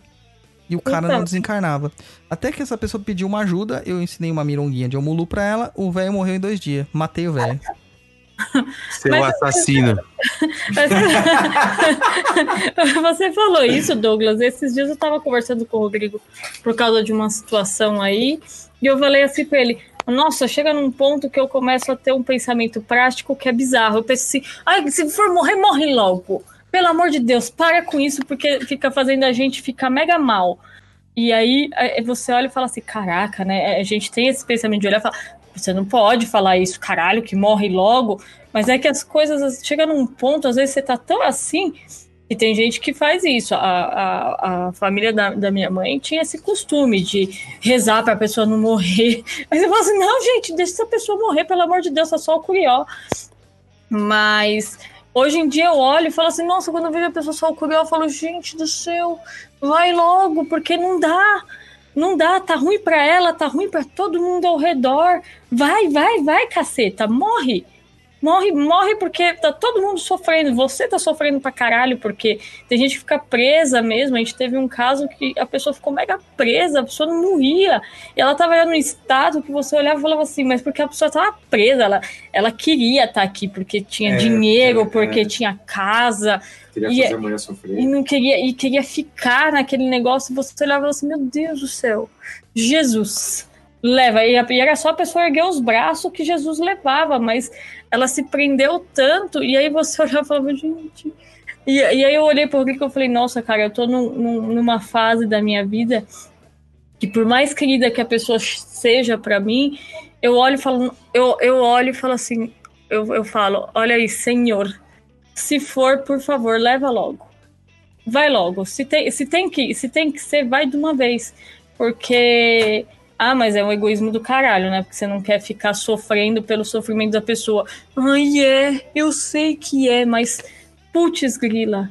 É que a gente fica tão cansado, a gente fica cansado pela pessoa, justamente por tudo aquilo que eu falei. Você não consegue falar uma coisa que conforta, você não sabe o que fazer.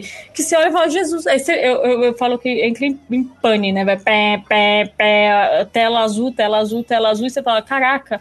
Aí esses dias eu falei pro Rodrigo, eu falei, sabe que foi bom às vezes você falar as coisas de voz alta, porque você olha e fala, É, é, tava precisando soltar um negócio desse, mas você olha e fala, tem os dois casos é bizarro, né? Essa coisa de ficar prendendo a pessoa. A gente viu casos assim, a pessoa se autoprender por causa do material, que é bem bizarro. É.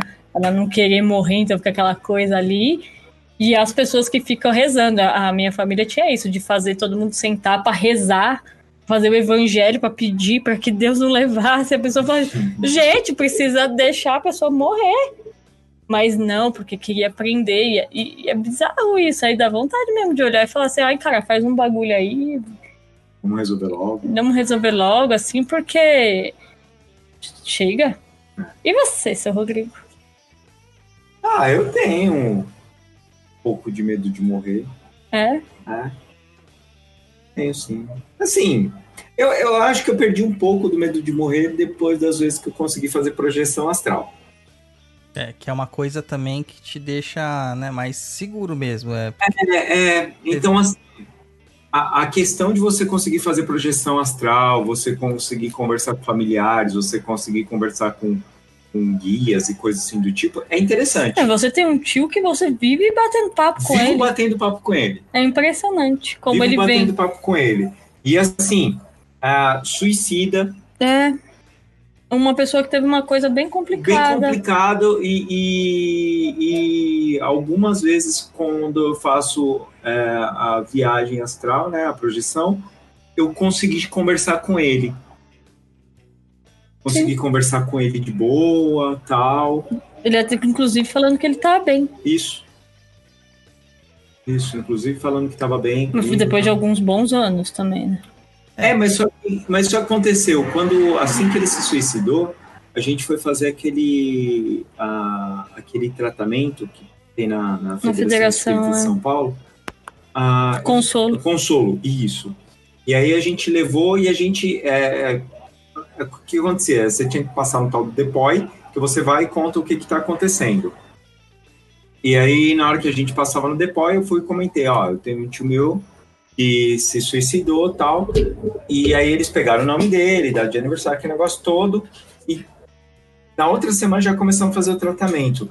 E esse tratamento é interessante, porque eles trazem o lado para a família, né, o conforto da família. Isso eu acho é uma das coisas mais legais que eu vi lá na. na, na É um na tratamento FESP muito bonitinho. É bonito mesmo. É. E aí eles trazem um conforto para a família e nisso eles vão fazendo a doação de energia tal pro, pro, pro morto. E eu lembro que às vezes eu escutava, era uma médium, São três meses de três tratamento. meses de tratamento, é, toda semana. E aí eu lembro que eu escutava a, a médium falando, o médium incorporado, como se tivesse incorporado com meu tio Uhum. e ele comentando. E aí eu lembro que ele teve, teve duas situações muito interessantes. E a senhora que tomava. Na real, eu nem sei de onde que veio essa senhora. Ela, ela trabalhava lá, aí ela chegou, ta- estava eu, minha mãe e minha tia no corredor ali na, na federação, esperando para começar o tratamento. Aí ela fez assim: é, vocês são os, os parentes do, do Wagner? E a gente não dá o nome da pessoa. Não, não dá o nome da disso, pessoa ali. é. Não. Ali eu comentei só o que, que aconteceu e, e- e pronto. E eu falei no começo que eu dei a- a- o nome dele. Não, você, você dá, mas você dá no, na, na- No no depoy. depoy. É, e é. assim, são 60, de 60 a 30 pessoas que ficam na, sala. é, do Então, esse- consolo. Ia ser mega difícil todo mundo lá É, lembrar. Ah, nome. é o Rodrigo do Wagner, a Luciana da É. Neuza, é bem bizarro. E aí ela chegou, e assim, você não fala nada. O que, que aconteceu no depois? Ah, meu, meu tio fez, é, cometeu suicídio e tal. então vai fazer o tratamento. Você não fala do que, que ele fez, o que, que ele não fez, o que, que ele deixou de fazer, você não fala nada. E aí, a- essa senhora encontrou, foi lá e veio falar comigo, com a minha mãe e com a minha tia. Os três estavam fazendo ali o tratamento. E ela foi e falou assim: Olha, é, eu, eu- eu vi seu irmão, conversei com ele, é, essa semana inteira eu ando conversando com ele, como se fosse a projeção astral, por isso que ela conversava. E eu conversei com ele. Há uns meses atrás, um outro irmão seu também, seu também morreu, falou para minha tia e para minha mãe. Morreu também. Esse tá bem.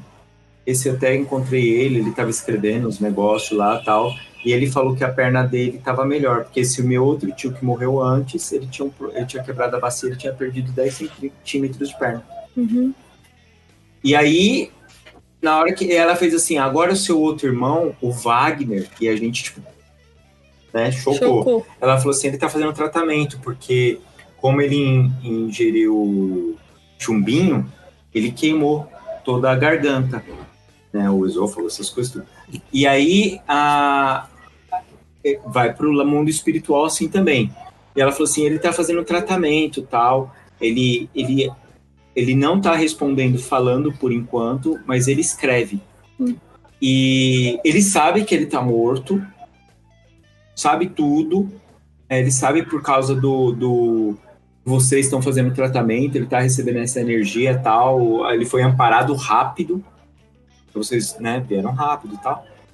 E é, a gente só não, não mostrou, só o, seu, o outro irmão, a sua mãe, seu pai não foram visitar ele porque é, o medo dele dele cair, né? A vibração dele cair, ele, ele sei lá, ficar mal de novo. E isso foi muito interessante, porque é, é, eu não, eu não esperava um negócio desse, a mulher contou, a gente ficou tipo. E eu lembro desse meu outro tio falando, lá no, no, último, no último dia do. É porque no último dia do consolo, normalmente vinha uma mensagem. É, Porque até eles. Porque ficava a sensação que dá, né? A gente nunca sabe exatamente o que acontece lá, porque não é explicado pra não, gente. não, não é falado. Fica uma pessoa e mais os três médiums atrás. E uma das pessoas, com certeza, ela tá é, incorporada, entre aspas, do, Ah, do é. familiar. E no último, você percebe, eu pelo menos quando eu fui, era por causa da minha avó, eu percebia claramente que aquela pessoa que estava ali era minha avó, porque tinha os trejeitos, É o jeito que ela falava, porque ela ficava E conversando. você não e- fala com ela, você, não, vê essa fala, você pessoa, vê as você duas ouve. pessoas conversando com Isso. ela E, é e uma pessoa sala, na né? sua frente É, aplicando é, aplicando um passe, às vezes ela até comenta alguma coisa com você.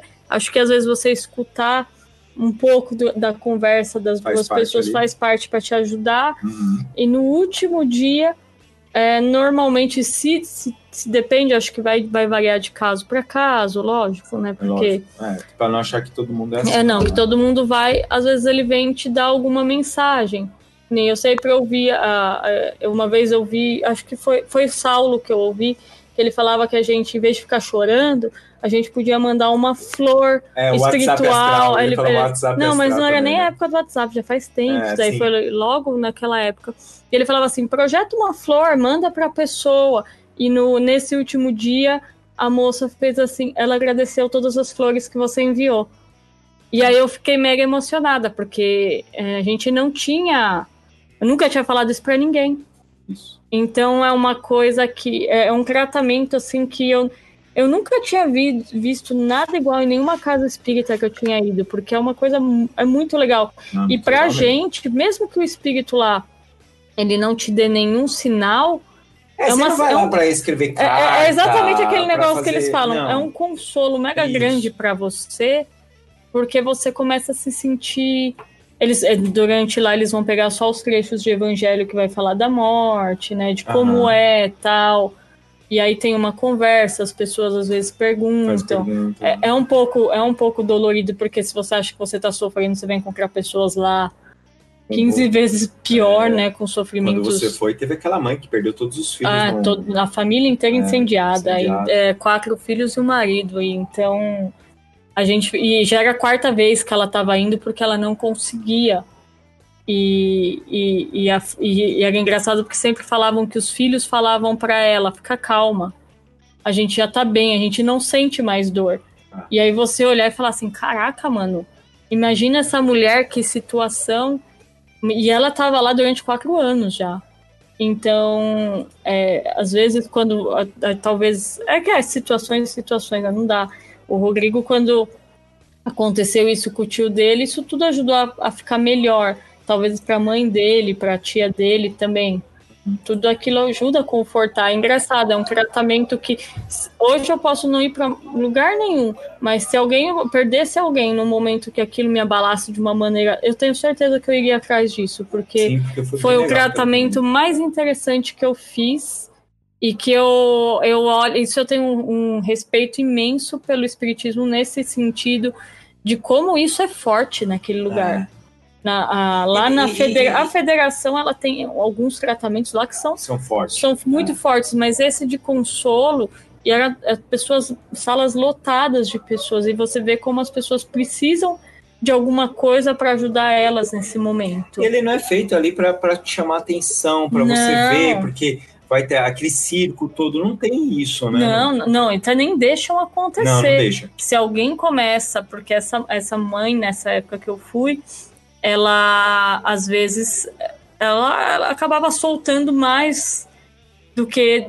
Não é do que devia, né? Mas Não, do mas que era ela- o proposto, ela né? o controle, assim, e da aí o, o, o palestrante que estava lá dava um nela, dava uma baixada, deixava ela falar, mas então, vamos voltar, porque não era para isso. E quando a pessoa também. Eu, quando, Porque não é, eu um- fui- não é um grupo de apoio, né? Não, não Lá é. E quando eu fui também, teve uma pessoa que ela, ela ficava muito emocionada e toda vez que isso acontecia, ela era retirada da sala É, para é, darem choque energético nela ali e tal. Aí nos depois eles depois retornam. ela. É, é, é um tratamento muito interessante. Eu, ah, quem, quem é de São Paulo e às vezes tiver interesse em conhecer, desculpa, gente, meu cachorro tá chegando no microfone. É, se tiver interesse de conhecer, eu acho que vai ficar. É, é uma coisa bem reconfortante. Não importa no que você acredita Verdade. se você é dos infernos, se você é marmitinha de Jesus, não importa.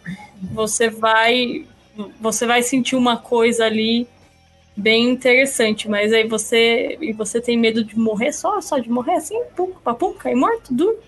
Não, é o mesmo de, da, da doença, né? De, de ficar Do mal, antes assim, é, também. do antes. Mas morrer assim, eu, que nem eu falei, depois de projeção astral, essas coisas, eu acredito que pra mim ficou mais tranquilo isso, sabe? Aquele negócio assim, ah, eu sei mais ou menos como que é lá. Sim, Então eu acho que ficou mais sim. Fica mais mais normal, normalizou. Sim. Normalizou, ficou menos problema. Gente, vamos ler a perguntinha do, do povo? Todo mundo morreu. Luiz? É um programa de morte. Pera, pera aí que meu microfone tava mutado. Até desmutar, não tem botãozinho. Você já quer ler as perguntas dos nossos ouvintes? Vamos lá, perguntinhas dos ouvintes. Vamos lá. É, um, Fabrício Zogby. Se a gente não tá pronto para morrer, o que acontece quando a gente morre? É tipo Ghost, fica atormentando os que ficam? É, basicamente é isso que acontece, né? Tem galera que não sabe que morreu também, né? Tem muita gente que não sabe que morreu. Tem gente que vai lá, vê o prato sendo colocado à mesa, senta na mesa e ele fala, pô, mas cadê meu prato que não foi colocado aqui? É tipo filme Os Outros, né? É, muito isso, cara. Eu de novo falo aqui, o Amor Além da Vida lá do Robin Williams, cara, é incrível pra esse entendimento de egrégoras. E os outros é incrível também pra entendimento de espírito de alma penada. É. Ah, o, o Sexto Sentido mesmo. Acho que não dá pra dar spoiler de um filme de mais de 20 anos, né? É, Não. o Sexto Sentido mesmo. O próprio terapeuta não sabe que ele tinha morrido, cara. É. Entendeu? Caramba. E assim, fica atormentando as pessoas, nem sempre é de um processo consciente. A maior parte das vezes o que acontece é de um processo inconsciente. O cara ele fica meio que é, anestesiado ali, né? Sim. Ele vai trabalhar, ele vai fazer todas as coisas tal. Ele não vai ter o entendimento necessário que ele precisaria ter. E ele vai achar que tá tudo ok com ele, entendeu? Vida normal, vida que Vida segue. que segue. Deve ser estranho isso aí, deixa eu ver. É, pergunta do Lucas Vogel. Douglas, e no caso do suicídio por influência espiritual barra demanda? O que tu pensa sobre isso? Então, cara, é... ainda assim existe uma questão de que você permitiu que isto acontecesse de alguma forma. Caro, claro, claro que a gente não tá é, julgando as pessoas aqui, mas tem entendimento das fragilidades alheias. A gente tem que entender isso aí. É, lá no astral, você vai se punir. Não tem uma figura barbada que vai te punir. Você vai se punir por ter caído nessa lábia do espírito, entendeu? Que suas defesas não estavam tão bem, assim, é, determinadas quanto você achou que estavam. Você não procurar ajuda, né? Você não. É, se sentindo mais frágil, etc e tal, entendeu? Eu sei que normalmente quando uma pessoa tá, tá influenciada por demanda, essas coisas, ela perde vontade de coisas, né? Por exemplo, ela não tem vontade de fazer um tratamento, ela não tem vontade de ir no terreiro, ela não tem vontade de um centro espírita. Ela, ela perde essas vontades. É, isso é. A primeira coisa que acontece com a pessoa é ela achar que é, a vida dela fica apática. É a primeira coisa. Esse é um processo espiritual de obsessão instalado. E é a partir daí que você começa a identificar. Mas você tem vários tipos de, de dicas de que isso está acontecendo, né? Depende de você só é, ir atrás daquilo ali. Se você estiver muito subjugado, tem outras pessoas que vão vir. Os espíritos não estão ali é, simplesmente olhando pro espaço falando, ah, deixa ele se foder. Entendeu? Eles vão tentar de alguma forma te intuir, mas eles não podem interferir. Entendeu? A motoca passando. Ah. O Benedito Júnior pergunta: Eu tenho uma pergunta e vou deixar marcado o arroba Douglas Rain. É que ele fez isso aí lá no Umbral, lá, porque ele é apoiador nosso no Catarse. Se levarmos em consideração que o importante é se arrepender, o que mais influi é o estado mental que você está durante a sua morte. Por exemplo, se você cometeu erros, mas se arrependeu deles, ou está em paz com o que você fez, isso influencia na forma como você vai encarar essa transição? Cara, não é assim. Esse é o pensamento de algumas é, vertentes cristãs. Não basta se arrepender. Se arrepender é o primeiro passo. Você ainda vai colher os frutos daquilo que você plantou. Não tem jeito, entendeu? Vai passar por um sistema depurativo. É, então não adianta. E não tem como você ficar em paz. Você vai ficar em paz, mas seu espírito não vai ficar em paz. E aí você vai ter que vir pagar esse karma. Não tem jeito. O Nem Entendi pergunta: Qual o significado das cordas de cada orixá barra entidade? Onde foi tirada essa sequência de cores? Se existe uma sequência oficial, já que em alguns estados a cor de algum, por exemplo, muda. Cara, não tem a ver com o nosso com o nosso programa de hoje, com o tema, né? Então eu vou deixar isso aí, eu pedi para o Nem Entendi mandar um e-mail para contato@perdido.co que a gente responde lá no Tá Perdido. Próxima pergunta do Gabriel CGE. Se alguém faz, vendeu a alma para uma entidade ou oferendou a alma e morte de outro como sacrifício de um pacto, que acontece com a alma de quem morreu? A alma é um bem seu. Você não tem como oferendar sua, a alma de alguém para uma outra pessoa. Você pode oferendar o corpo e o sacrifício daquela pessoa. Mas tem que ser de livre e espontânea vontade. Tanto que a maior parte das religiões tribais que praticavam sacrifício como um meio ritualístico, eles tinham é, verdadeiro orgulho de servirem como é, sacrifício. E eles Ah. se. Muitas vezes eles se voluntariavam a isso. Aham. Tá? É, no caso, se você vendeu sua própria alma, é, o cara vai coletar isso aí depois. E você vai ser escravinho dele. E é isso. É, Próxima, só Próximo. lamento, só lamento. próxima pergunta do Bruno Coelho. Sentir o cansaço de viver, uma angústia, como se nada nesse plano te preenchesse. Um preto velho já me disse que sinto saudades de coisas de outras encarnações de outro plano. Ajuda a superar a ideia de morrer um dia? Não, cara, não ajuda não. E a questão aqui de que o Preto Velho falou que a gente sente saudades das coisas é verdade. Às vezes eu tenho um saudosismo assim do nada de coisas que eu não, não vivi e as entidades sempre falaram isso pra mim. É, isso aí é uma vivência de vidas passadas que você está re- rememorando. Isso fez muito sentido pra você naquele momento, então isso ficou marcado e você tá rememorando. Mas isso não vai te dar uma tranquilidade sobre o processo de morrer. por mais esclarecidos que todos nós possamos ser, nós vamos sofrer com a morte. Tenha certeza disso.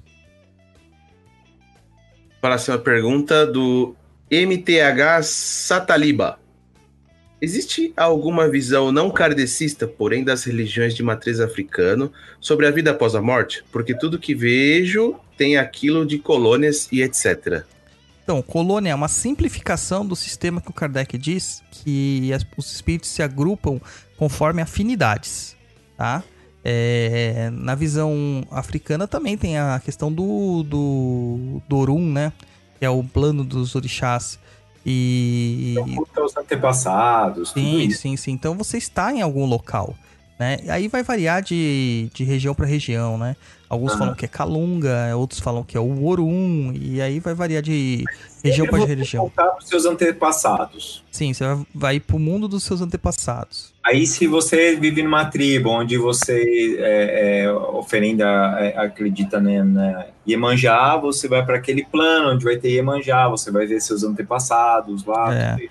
E até mesmo assim, se você for pegar a, a realidade né, do- dos encantados aqui do Brasil, eles também vêm assim, né? Você vai pro plano de fundo, que eles falam. Aham. É o reino do fundo. Ou as cidades de Alandra, dentro da- do Catimbó, que é uma ressignificação desses mitos que foram trazidos também das religiões africanas. Próxima pergunta da Lila, etc. O que significa quando o nosso caboclo risca o ponto? O que precisamos? Quer que eu uma de cada vez ou Não, é- ela também. Ela falou uma coisa e jogou a outra lá no final. É, tipo, essa pergunta também não tem nada a ver com o programa. Aí, pra ficar uma coisa coesa, gente, pra não ficar perdido, manda essa pergunta pra contato.perdido.co que eu respondo lá. Ou nos inbox que eu abro sempre lá no Instagram. É, Natioli 08. Tem alguma forma de saber quantas reencarnações ainda temos? não.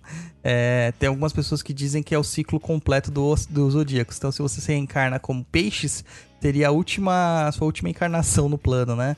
Mas não tem nada a ver isso aí. A gente vai encarnar quanto for necessário. Ô Douglas, Oi. é assim. Ah, eu escrevi um livro. Me mandaram eu escrever. E depois disso, eu vou. Nunca mais vou reencarnar.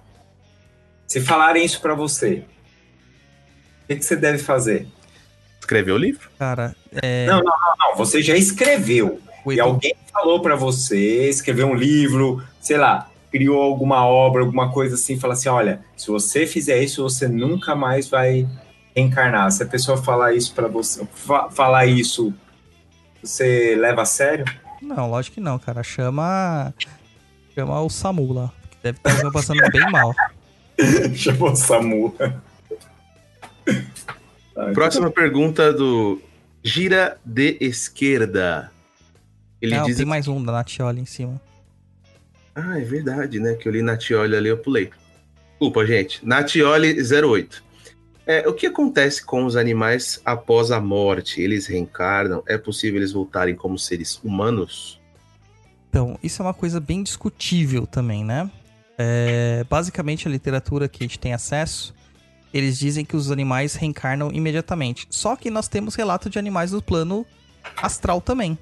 Tostãozinho tem um cachorro que chama amendoim. Então, o rompimato anda com uma, com uma coruja. E aí, como que a gente explica isso? ah, ele é? Harry Potter agora. Ah, que Harry Potter, o quê? Não, ele tem uma coruja que sempre, sempre tá com É, ele. De alguma Harry forma Potter- tá com ele. O Harry Potter é a coruja? Os cobras corais geralmente tem uma cobra enrolada no braço, entendeu? É, então, existem animais no plano astral, mas agora, se eles foram animais do plano físico também, eu não saberia te dizer, porque isso em local nenhum fala, nem os próprios espíritos explicam sobre isso. Não. Eu- e re- reencarnam, os espíritos reencarnam, eu acho, os animais, né? Mas é, uma, é um reencarne rápido. Então, é, tem até um, um livro, né? Quatro Vidas de um Cachorro, que me fez chorar que nem um desesperado. Depois lançaram o filme, mas eu recomendo ver, ler o livro. E lá fala das encarnações do cachorrinho, né? E é bem legalzinho também. E assim, eu não sei se eles voltam como seres humanos. A minha crença pessoal é que não. Entendeu? Basicamente isso. É que tem uma parada, né, de, de, de algumas vertentes espíritas que fala que você tem que reencarnar em todo mineral, tal, animal. Ah, na federação Na falava. federação falava isso, né? Falava, falava, porque a gente passou por todos os reinos, é. Pra chegar onde você tá agora. é. Também não acredito nisso, não. É, só falava, só, só, só Não, é, foi o que, era o que diziam. É. né? Diziam que. diziam que disseste que dizia. Próxima pergunta. Gira de esquerda. Saudações a todos os integrantes do melhor podcast magístico das internet. Muito obrigado, obrigado. Aí ele diz o seguinte: o fato de não estarmos preparados para morrer seria em si uma falta de fé na nossa doutrina? Seria a consciência de que não cumprimos o que viemos realizar ou de estar levando mais pedrinhas do que trouxemos? Cara, na verdade eu acho que é uma defesa nossa mesmo, né? Ninguém tem, ninguém quer morrer mesmo. A vida é muito extasiante, a vida é muito gostosa de ser vivida, né? Eu tô assistindo Vikings e a última temporada aí que tá na Netflix e tem o padre lá, o Harmon, Harmon, alguma coisa assim, né? O mango, o padrezinho lá, que é guerreiro. E a Laguerta pergunta pra ele assim, é você consegue conviver, né, com essa dualidade e, e se você gosta, se você se prepara tanto pra morte, por que você quer viver? Porque ele disse, porque além de um padre eu sou um homem, né? Então, eu acho que a vida, os sabores que a vida nos traz, é, ela é inebriante. Então, não, não tem a ver com a gente não tá cumprir o que a gente fez, porque a gente não vai cumprir nada do que a gente se propôs a fazer. A gente vai cumprir pouquíssimas coisas. Então, até cumprir toda a nossa cartilha aí vai demorar muito. Então não tem nem por que se sentir culpado por causa disso, né? Eu acho até que é por isso que existem tantas religiões espiritualistas hoje em dia que tentam tirar um pouquinho desse peso, dessa culpa. Porque isso é muito causado pela, pela culpa cristã. É. né? E isso mais deixa a pessoa pra trás do que ajuda, né, de fato. A próxima pergunta, ainda do Gira de Esquerda. Quem trabalha no espiritual, Exu, Caboclo, Preto, Velho, tem a opção de trabalhar dessa forma ao invés de reencarnar? Todos nós que estamos nesse plano escolhemos? Existe a possibilidade de algum de nós já ter sido algum tipo desses espíritos que trabalham no espiritual? Após essa longa jornada de evolução, o que acontece? Tipo, plantei o jogo e Não, platinei o jogo, tipo, completei todas as missões. Então, é o seguinte, quem trabalha no mundo espiritual teve a opção de trabalhar dessa forma, sim. Os espíritos mais evoluídos, eles não precisam reencarnar. Essa é a questão. Agora, Exu, Pombagira, etc., eles um dia vão reencarnar, tá? Então, eles estão nessa condição agora, mas um dia vão reencarnar. Se nós formos o- algum deles, cara, possivelmente não, né? É, talvez um Exuzinho, algum um Egunzinho, um Quiumbinha, mas possivelmente não fomos guias, não. E assim, após essa longa jornada da evolução, o que acontece? Tipo, quando você terminar, completar tudo que você tem que completar, você vai se juntar ao todo universal. É onde você vai chegar à perfeição, que eles que é dita em todas as literaturas. Mas o que, que é isso? Isso é algo inatingível pra gente compreender. Inatingível. Nós somos ainda muito restritos ao material. Próxima pergunta da Ana Elis Pio. Ela pergunta o seguinte: No céu tem pão? No céu não sei, mas no inferno tem o, dia, o pão que o diabo amassou, né? Piadinha pista. Mas não tem como saber. Vai, próximo. Kaká Campos. Como a Umbanda explica a reencarnação? E a respeito do karma? Nós trazemos de vidas passadas? Sim, trazemos, a gente já falou isso exaustivamente nos programas. Karma não é isso que vocês acham que é, mas trazemos sim é, experiências que nós devemos cumprir. Né? Um placar negativo aí que nós devemos equalizar. Então a, a Umbanda explica a reencarnação da mesma forma que o Espiritismo. É, uma, é um conjunto de situações que vão te levar ao progresso pessoal. Capiche. É... O nome? Fernandes M.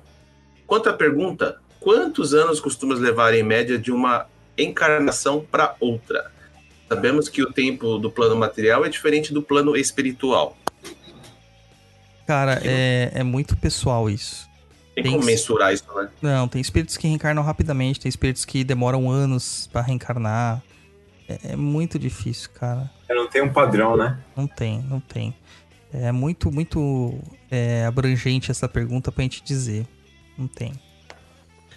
O JVR Underline Valmor pergunta: Esta vida poderia ser a última reencarnação ou fazer desta como a última? Teria como? Teria, se você chegar a um nível de perfeição para esta vida, de forma que você não precise mais voltar reencarnado. Mas lembre-se que aqui é só um estágio. Você pode reencarnar em outros orbes, né? Em outros locais de mais evolução também. Vida paralela. É. É, Renan JL Guarnieri. Qual o propósito de reencarnar? Voltar e assim sucessivamente não tem um fim? Por exemplo, ah, essa encarnação como colônias kardecista. Aí ele colocou entre parênteses, nosso lar, etc. E Aruanda. Então, é o propósito da reencarnação é o progresso do ser humano, é acúmulo de experiências passadas e vividas que vão te trazer um progresso. Você vai passar por experiências infinitas até atingir a sua perfeição. É, tem um fim quando você atinge essa perfeição, só que a gente tá muito longe disso. Agora da colônia eu não entendi, cara. Sinceramente, assim, é, do outro lado existem agrupamentos de espíritos que a gente pode dar o nome de colônia, mas são agrupamentos feitos por entidades que vibram na mesma frequência. Se você procurar aí por aí, você vai encontrar eu, o Roy, a Luciana e o Luiz juntos, porque nós temos uma frequência parecida. Então a gente se agrupa. Se a gente morrer, provavelmente a gente vai pra lugares muito similares, entendeu? mesma vibration. A pergunta do Carlos Dudu de Moraes. Ele fala o seguinte: E quem está preparado? Uma vez me perguntaram: Você tem medo de morrer? E eu pensei sobre, sobre e descobri uma coisa. Tenho medo de saber como morrerei e se. E não se. Quer ver? Tenho medo de saber como morrerei e não se vou morrer. Então, que venha no susto. Pá e puf e tchau. Agora a pergunta: O que é morrer e que é nascer? Depende do que. Depende de onde você está, não é? Nossa, peraí, deixa eu tentar entender aqui. É, é, O que morrer. O que é morrer e o que é nascer? Depende de onde você está, não é? Quando estamos vindo da espiritualidade para o corpo físico, lá falamos que estamos morrendo? Na verdade, não. Você fala que você está nascendo para uma nova encarnação. Assim, quando você desencarna, você não fala que morre, você fala que está nascendo para o mundo espiritual. Entendeu? São nascimentos. O Renan JL Guarnieri. Teremos aquele julgamento, juízo final, tipo o Alto da Compadecida, ou somente ficção? Não, isso, o juízo quem faz é o seu próprio pensamento, a sua própria consciência. Apesar que o da Alto da Compadecida é muito bom, porque, né, o. Como que é o menino, o João Grilo, né? Ele dá um nó no diabo, né, bicho? É muito bom. É, o Bruno Bragança. Tem um relato pelo YouTube de uma youtuber famosa que conta a situação no qual uma evangélica desencarna, come- desencarnada começou a atormentá-la. E ela pediu auxílio do povo de esquerda. A mulher não aceitava a ajuda de ninguém por causa da roupagem fluídica das entidades. Só depois de muito custo que ela acabou aceitando a ajuda de uma PG, Pombagira. Essa mulher esperava a ajuda e a vinda de Jesus para o seu socorro. Qual a opinião de vocês? Acham mesmo que pode ser verídico? É, pode ser verídico. Pode ser verídico. Acontece isso mesmo. Tem pessoas que as- acabam acordando, despertando, achando que estão mortas. Realmente elas sabem que elas estão mortas. Só que elas não conseguem entender é, essa situação. Lembra que eu disse que tudo passa de uma forma paulatina? Pode ser que essa pessoa simplesmente ela por um motivo que nos é desconhecido, ela teve uma dupla vista do plano espiritual e ela viu que não era aquilo que ela imaginava. E não veio Jesus, veio uma pombagira. Só que essa youtuber também fez uma besteira, né? Não se chama povo da esquerda para dar continuidade. Ai, vamos lá chamar o povo para socorrer ela. Vamos chamar Exus e Pombagiras. É, não Tudo tem, que eles morre de medo. não tem nada a ver, né? É. Tem nada a ver. Quando é assim, você chama Jesus mesmo. Aí o Jesus se vira e manda quem ele acha melhor. É. O Gustavo Carnelos. Não é uma pergunta, é apenas um comentário. Não só a espiritualidade, mas os processos que atravessamos ao longo da vida podem fazer com que a gente desenvolva um entendimento e um sentimento em relação à morte muito particular. fora do senso comum. Por exemplo, sobreviver a um acidente, passar por um trauma, enfrentar uma doença, enfrentar depressão e etc. Em outras palavras, deixo aqui um poeminha que escrevi há alguns anos. Se eu e a morte nos cruzarmos na rua, nos cumprimentamos cordialmente, como os velhos conhecidos que somos e prosseguimos, cada um em seu caminho. Cara, o Gustavo não é o cara que ganhou Dia dos Namorados com você, Luiz? Acho que é ele mesmo. Ele ganhou também com um poeminha, né? O cara é bom no poema. É isso aí. No comentário, mais, Roy, Não. Não, não. Júnior Henrique 44. Macumba pega? Pega. Pega. Ó, Próximo. vou falar uma coisa. Se você. Essa pergunta aqui, sabe por que, que ele fez essa pergunta? Porque ele não escutou o Papo na Encruza na 89. Que se ele tivesse escutado a gente lá na 89, ele saberia e não faria essa pergunta. É que Pra quem, pra quem não sabe, a gente participou lá num quadro, lá num programa na 89, aqui de São Paulo, que é uma rádio, a 89 é a Rádio Rock, que se chama o programa 89 89 Freak Show. Freak Show, isso. Foi ao ar domingo passado, às 11 horas da noite. Mas está disponível lá no site deles, lá o podcast. Entra lá, quem não ouviu tem a oportunidade de ouvir é, o pessoal do Papo na Encruza lá na 89. Próxima pergunta da Ni- Nivarta, Nivartan Gabriel. Os que trabalham com entidades aqui na Terra, caboclos, Preto Velho, Exu, dentre outros, os verão após a morte? A entidade vem nos acolher depois dos depois de desencarnados? Sim, muitas delas vêm. Bem comum isso acontecer. Geralmente vem o che- o chefe de coroa, né? Pra te, te acolher, porque ele nunca esteve fora do seu lado, né? Ele esteve sempre ligado a você de alguma forma. Hum. Pergunta do Gabriel Silva. Vocês já procuraram se comunicar com familiares queridos que já se foram deste plano? Uma vizinha diz que a minha falecida avó, quando olha para nossa casa, vê, ah, diz ver a minha falecida avó quando olha para minha nossa casa. Ninguém além de mim acredita nessas coisas aqui em casa. Não tenho medo, pois era a minha avó, mas nunca tentei comunicar com ela. Cara, normal. Isso acontece. Os espíritos, quando eles estão desprendidos da matéria e que eles não conseguem ainda ter um andamento no, no mundo dele, na visão dele, no plano dele, ele acaba voltando para ter as mesmas atividades que ele tinha em vida. Então é normal É o- você ver eles próximo dos locais que eles já ficavam ou dos parentes. É o que a gente tava falando lá, né? Que a pessoa segue a vida como se estivesse normal. É. Tipo o Ghost, né? Um filme meio antigo, mas é mais ou menos isso. É... O Gabriel Silva de novo. Douglas, Lu, Roy e Luiz. E também o pessoal que assiste. Vocês têm receio de morrer e descobrir que não há nada depois? Algo como apenas a sua consciência projetada para fora do corpo por uns minutos e depois disso dissolver no, no universo? Vocês, obviamente, creem em espírito e etc. Mas tem momentos de duvidar da sua fé também? Eu duvido o tempo todo, todo dia, cara.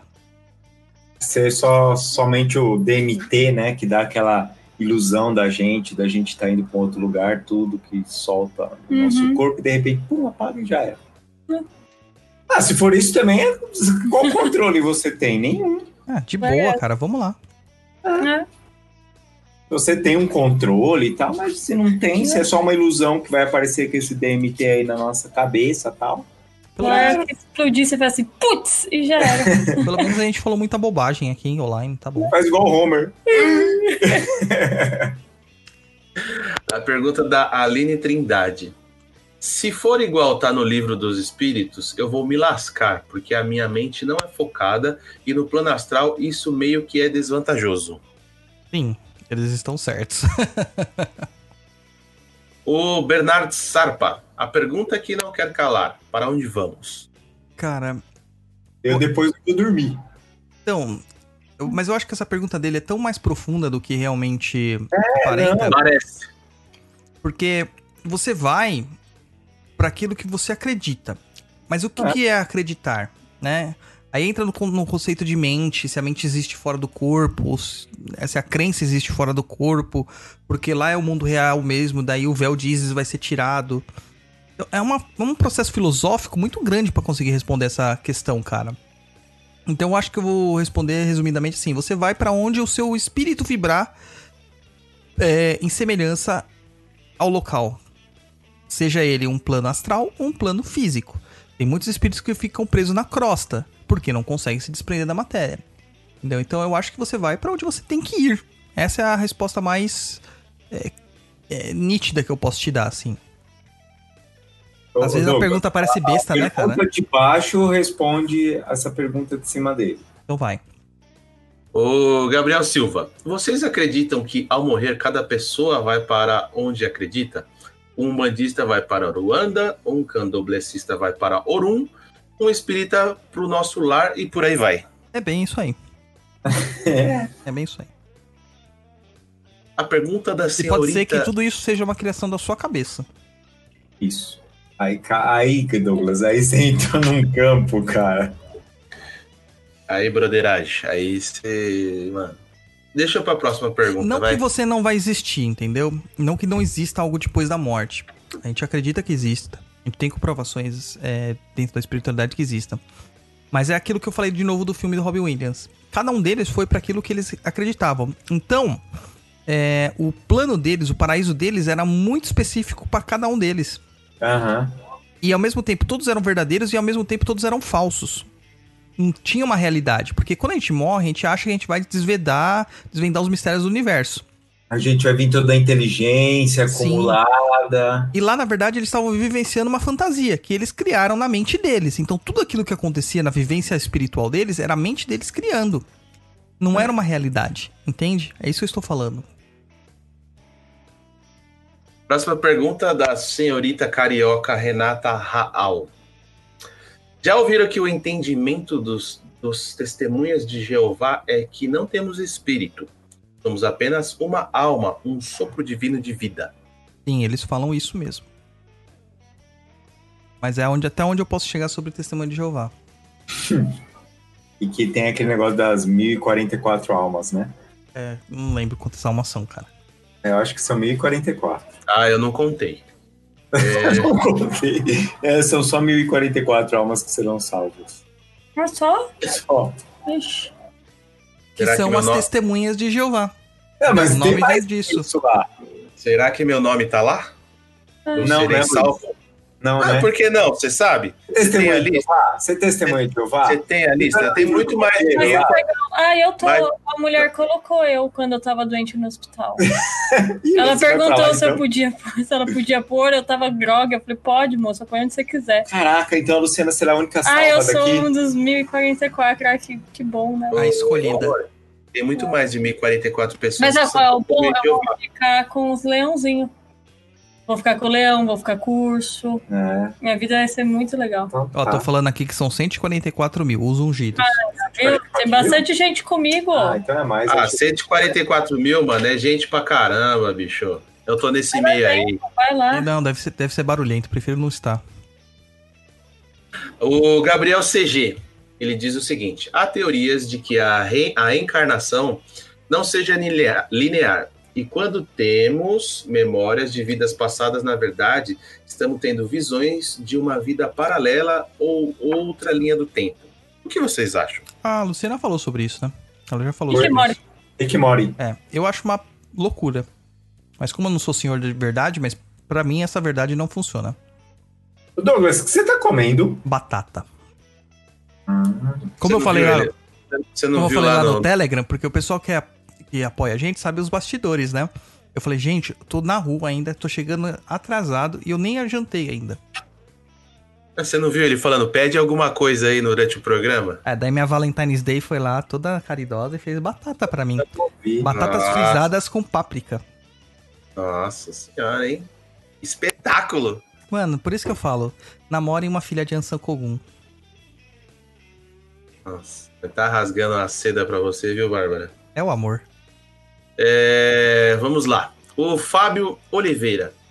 Então quer dizer que a morte, além de carregar o espírito, carrega nossa última consciência até o ponto em que entendemos o espírito pleno e a partir daí não encarnar mais. Caramba, Fábio, obrigado. Você ouviu o meu programa inteiro, cara. É isso mesmo. Você resumiu tudo que a gente falou no programa. Gostei, é isso aí. Não tem mais nada. É isso aí só. Não, ele foi conclusivo. É isso mesmo. A morte carrega além do nosso espírito a nossa última consciência. Entendeu? O espírito pleno, ele só vai se encontrar pleno quando ele estiver totalmente depurado dessa- dessas consciências. Quando a individualidade não fizer mais sentido pra gente. Você consegue se imaginar sem individualidade hoje? Não. É a mesma coisa, Luiz. Você chegar, vai chegar lá no céu, o cara fala assim. Então, Expedito, aí você vai falar assim: quem é Expedito? Não, Expedito é o seu nome da sua alma. Quando Deus te criou, o seu nome é Expedito. Aí você vai ficar tipo, caralho, mano, mas eu sou o Luiz, porque você vai lembrar de tudo que você acabou de passar. Você não vai abrir assim a consciência assim, Mas eu já acho é. que eu gostei, vou chamar Luiz de Expedito agora. Expedito, Expedito. Expedito. Ou é Luiz Henrique. Expedito bom. Henrique. Por que, que você foi inventar essa porcaria, Roy? É, fica quieto aí, Expedito. Ai, meu Deus do céu. Desculpa, Luiz. Ô, Expedito, lê a próxima aí. Olha lá, nossa carioquíssima Renata Raal. É, Cara, ele puxa o saco da Renata só porque ele ganhou o presentinho dela. Como assim? É, é por isso, cara. Como assim? A Renata mandou presente pra ele e não mandou pra nós? É, mandou pra mim também. Olha, obrigado, Renata. eu só tava esperando. o papai do chão, viu, pra ele, você. ele man- ela mandou um fondue pra eu comer com o Jorginho, ela ainda escreveu. Olha, espero que você quebre a perna. Então, pode continuar. Nossa, Roy do céu, você não vai pro Ah, comigo é assim, rapaz. Eu não passo a mão na cabeça, não. Faz diferença, quebra a perna. Vamos lá. Nossa senhora, meu Deus do céu. É, vamos lá. Tem como ajudarmos essas pessoas que se suicidaram? Tem um parente que faleceu de uma forma muito ruim e alguns espíritos falaram que ele está se recuperando. Então, tem. Rezando. Essa é a única forma. Pedindo esclarecimento, que o anjo da guarda dele fortaleça. Porque qualquer outro tipo de interferência que você fizer, você já tá entrando num campo que talvez você não tenha as bênçãos necessárias, os, as chancelas necessárias para isso, entendeu? Como pai de santo, você pode fazer algumas coisas, porque você tem essa permissão do astral, que é para ajudar a alma dele, que a gente chama de refrigerar a alma, né? é trazer acalento para a alma. Mas normalmente não se faz. Ai, ai, vamos lá para a nossa última perguntinha. O Gabriel CG pergunta o seguinte: Existe sexo após a morte? É, então, segundo uma literatura aí muito conhecida, existe pra caralho.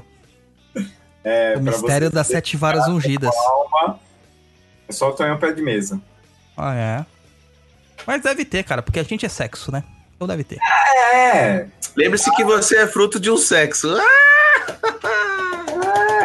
É. Cara, deve ter lá uma metelança lá. Mas eu Nossa, acho que não é da forma como a gente entende, Que entendeu? linguajar mais esdrúxulo. Metelança, É, cara. Metelança, olha. Metelança. Parece que ele tá transando com uma melancia, né, mano? Metelança. Aí agora eu, vou, agora eu vou ler a última pergunta com o relato, que é da espiã, da Bruna Fuji, nossa apoiadora lá no, no, no Catarse também. Ela fala assim: Acho que tem apenas uma dúvida. É possível estar realmente preparado para morrer? Não. Ninguém tá preparado para morrer. E aí ela queria fazer o depoimento, que eu acho que é o que mais importa, né? Ela falou que iria fazer o depoimento pra gente ler. Ela falou assim: Minha mãe faleceu de uma forma bem dolorida. Foi basicamente um ano morrendo. Lembro de um dia, quando deitada no sofá, ela começou a entrar em um estado de transe, do nada, e falar coisas que nem formavam palavras. Quando ela voltou, ela disse que tinha visitado um lugar lindo para onde iria depois que morresse. Minha família sempre foi católica e ela não acreditava em reencarnação. Percebi que foi naquele instante que ela se sentiu tranquila em relação à morte iminente. Na época, ela sabia que era terminal, mas nós da família não. Enfim, ela finalmente faleceu dia 31 do 2, cumprindo o único desejo que era. 31 do 2? Acho que é outro mês aqui. Cumprindo o único desejo que era não morrer no dia do meu aniversário. Dois, ah, 31 do 1. Porque ela- o aniversário da Bruna é dia 2 do 2. Comecei a frequentar terreiros um bom tempo depois disso. Numa ocasião, levei um sonho que tive com ela para uma consulta e disseram que ele, ela teve um desencarne tranquilo e rápido. E já estava trabalhando e fazendo o que precisava, além de algumas mensagens pessoais para mim. Enfim, acho que tudo isso só para dizer que talvez ela tenha tido sorte, apesar do longo sofrimento em poder ter tempo para se preparar e aceitar a própria morte. Obrigada pela atenção, Bruna Fuji, a sua espiã preferida. Essa última parte eu que acrescentei. Ele assina por ela, cara. Então, é, é um relato assim que eu já também passei por isso com meu pai. É, claro que de uma forma um pouco diferente. Ele tinha ciência que ele ia morrer desde o primeiro dia que ele foi diagnosticado com uma doença. E ele foi preparado por isso durante todo o tempo da morte da, da doença dele. Ele tinha visitas espirituais. Meu pai não era espírita, nem, nem um bandista. Meu pai era um cara assim que acreditava em Deus. E ele falava, ah, tal falange me visitou, tal espírito me visitou, tal anjo da guarda me visitou. E ele tinha visitas constantes que foram preparando ele pro desencarne. Entendeu? Eu acho que isso acontece muito. E, mas a pessoa tem que estar aberta a isso. Se a pessoa tiver é, muito obtusa a essa situação, não tem como. Ela vai acabar passando pelo transe mesmo e vai ficar é, dormente. É onde os nossos amigos evangélicos têm razão. Isso aí. Acabou as perguntas, acabou os relatos. Acho que Só não, acabou, cara. só não acabou a nossa vida. Espero que demore muito pra acabar. Viu, Renato? Não adianta falar assim, ah, não, não, Belém, Belém, cara, já era, acabou, cortou o dedinho. É. Você não vai falar nada, Luciano? Não, eu não falo, eu não falo, eu só faço. É minha- Vou te falar que tava muito bom o fondue, viu? Por isso que eu tenho bastante vela preta em casa. Prepara, Renata, prepara. Como vocês são maldosos. Isso aí. Ah, vocês dois vão se lascar. Então, pessoal, o Douglas não vai dar tchau, nem o Luiz vai dar tchau. Luciana vai dar tchau, tô brincando. Luiz, dá seu tchauzinho aí pra galera. Luiz. Pessoal, muito obrigado por nos acompanhar aqui no nosso programete. Espero que quando eu morrer, que demore muito ainda, a gente se encontre lá do outro lado, da, do, depois que passar a luz, né? Porque o pessoal tem relatos que quando morre tá vendo uma luz muito forte, né? Então, depois que passa a luz, a gente se encontra lá e, e troca umas ideias para saber como realmente é a morte. Mas muito obrigado pela presença aí de todos. E, enfim, bom final de semana, boa noite e até o próximo programete. Douglas. Bom, primeiramente, muito obrigado aí a todos vocês que têm acompanhado a gente aqui no Papo da Encruz durante todo esse tempo que a gente tá fazendo esses, esses programas. Eu tenho recebido muitas mensagens de vocês falando quanto que vocês gostam da gente. É, é, ter ido no 89 foi muito legal. Por ser uma rádio que eu ouço desde sempre. E estar lá naquele estúdio e tal foi uma conquista dos nossos ouvintes. Porque a primeira coisa que o Daniel falou pra gente, né, o, o apresentador, falou assim: agradeçam aos seus ouvintes, eles encheram o inbox pra que vocês viessem. Entendeu? Então, é, isso demonstra o poder que a gente tem com essa audiência que nós temos, né? Então, galera, vocês são foda. É isso, muito obrigado mesmo por vocês. E a gente vai fazendo sempre as coisas pra vocês cada vez mais. Nesse clima, eu quero anunciar aqui o meu jabazinho, Roy. Que E, Fala fala, fala, fala, fala. e a gente tá lá montando a terreira, né? E pra montar a terreira, a gente teve que fazer uns bem bolado. E a gente lançou uma plataforma de ensino, e é o Perdido EAD, tá dentro da, da estrutura do Perdido, para que você tenha acesso a alguns conteúdos. E já me pediam, né? Ah, Douglas, você faz palestra em um- nesse lugar, é longe, eu não consigo chegar, não tem como disponibilizar online. Então tá lá, disponibilizado já. Primeiro uma palestra sobre a história e o desenvolvimento histórico da Umbanda e suas influências. É uma palestra de uma hora por. Nem lembro quanto que tá, cara. Tá barato pra caramba, né? E tem um. Acho que é R$19,90. E tem agora o lançamento que a gente fez essa, esses últimos dois, três dias aí. Que foi o de limpeza e proteção energética de ambientes. Onde você vai identificar a- a- o estado de saúde da sua casa, do seu lugar, local de trabalho. Vai aprender a neutralizar esses efeitos e proteger-se disto tá? E também tá lá baratinho, é, acho que é R$ 49,90 também. E você encontra tudo isso no www.perdidoead.com e a renda é toda revertida, né, para as obras da casa lá que eu estou fundamentando. Aê, muito bom. E a- você, Lu? Obrigada, minha gente, por acompanhar até agora. A galera que deu a força da 89, bem legal vocês escrever lá nas fotos deles, isso ajuda bastante a gente. E só tem a agradecer vocês. Brigadão. Isso aí, pessoal. Obrigado aí. Obrigado cada vez mais, mais downloads do nosso programa, mais pessoas é, é, participando, fazendo comentários, deixando comentário nas fotos, eh, conversando com a gente no grupo do Facebook, falando, divulgando a gente, compartilhando, porque assim, nós não pagamos para fazer divulgação e nada disso. Então, quer dizer, quer que atinja mais pessoas, quer que nós continuamos fazendo mais e mais e mais programas, vamos compartilhando que tudo isso ajuda a gente. Compartilhando, comentando. Colocou, viu que o Douglas colocou um videozinho lá no, no, no YouTube? Vai lá e dá um, um comentário lá, faz um comentário. E tudo isso ajuda a crescer o canal e chegarem mais pessoas, tá bom? Só isso que a gente pede para vocês. E agora me diga uma coisa, Roy. Oi. Quem tem os melhores ouvintes de toda a podosfera? Tirando a Renata, né? O restante é fantástico. é isso aí. É, gente, cara, muito obrigado mesmo, viu, gente? Seu deselegante. Luiz, Deselegante foi ela. Olha só, falei, Deselegante. falei mesmo. Seu Roy deselegante. Eu acho que alguém vai ter o, no- o Eu nome tenho no ela padê. no, eu tenho ela no Facebook. Então, pessoal, muito obrigado aí pelo programa de hoje, por participar aqui com a gente e mandar suas perguntinhas, tá bom? Então a gente espera você no programa 67. Um abraço para vocês e tchau, tchau.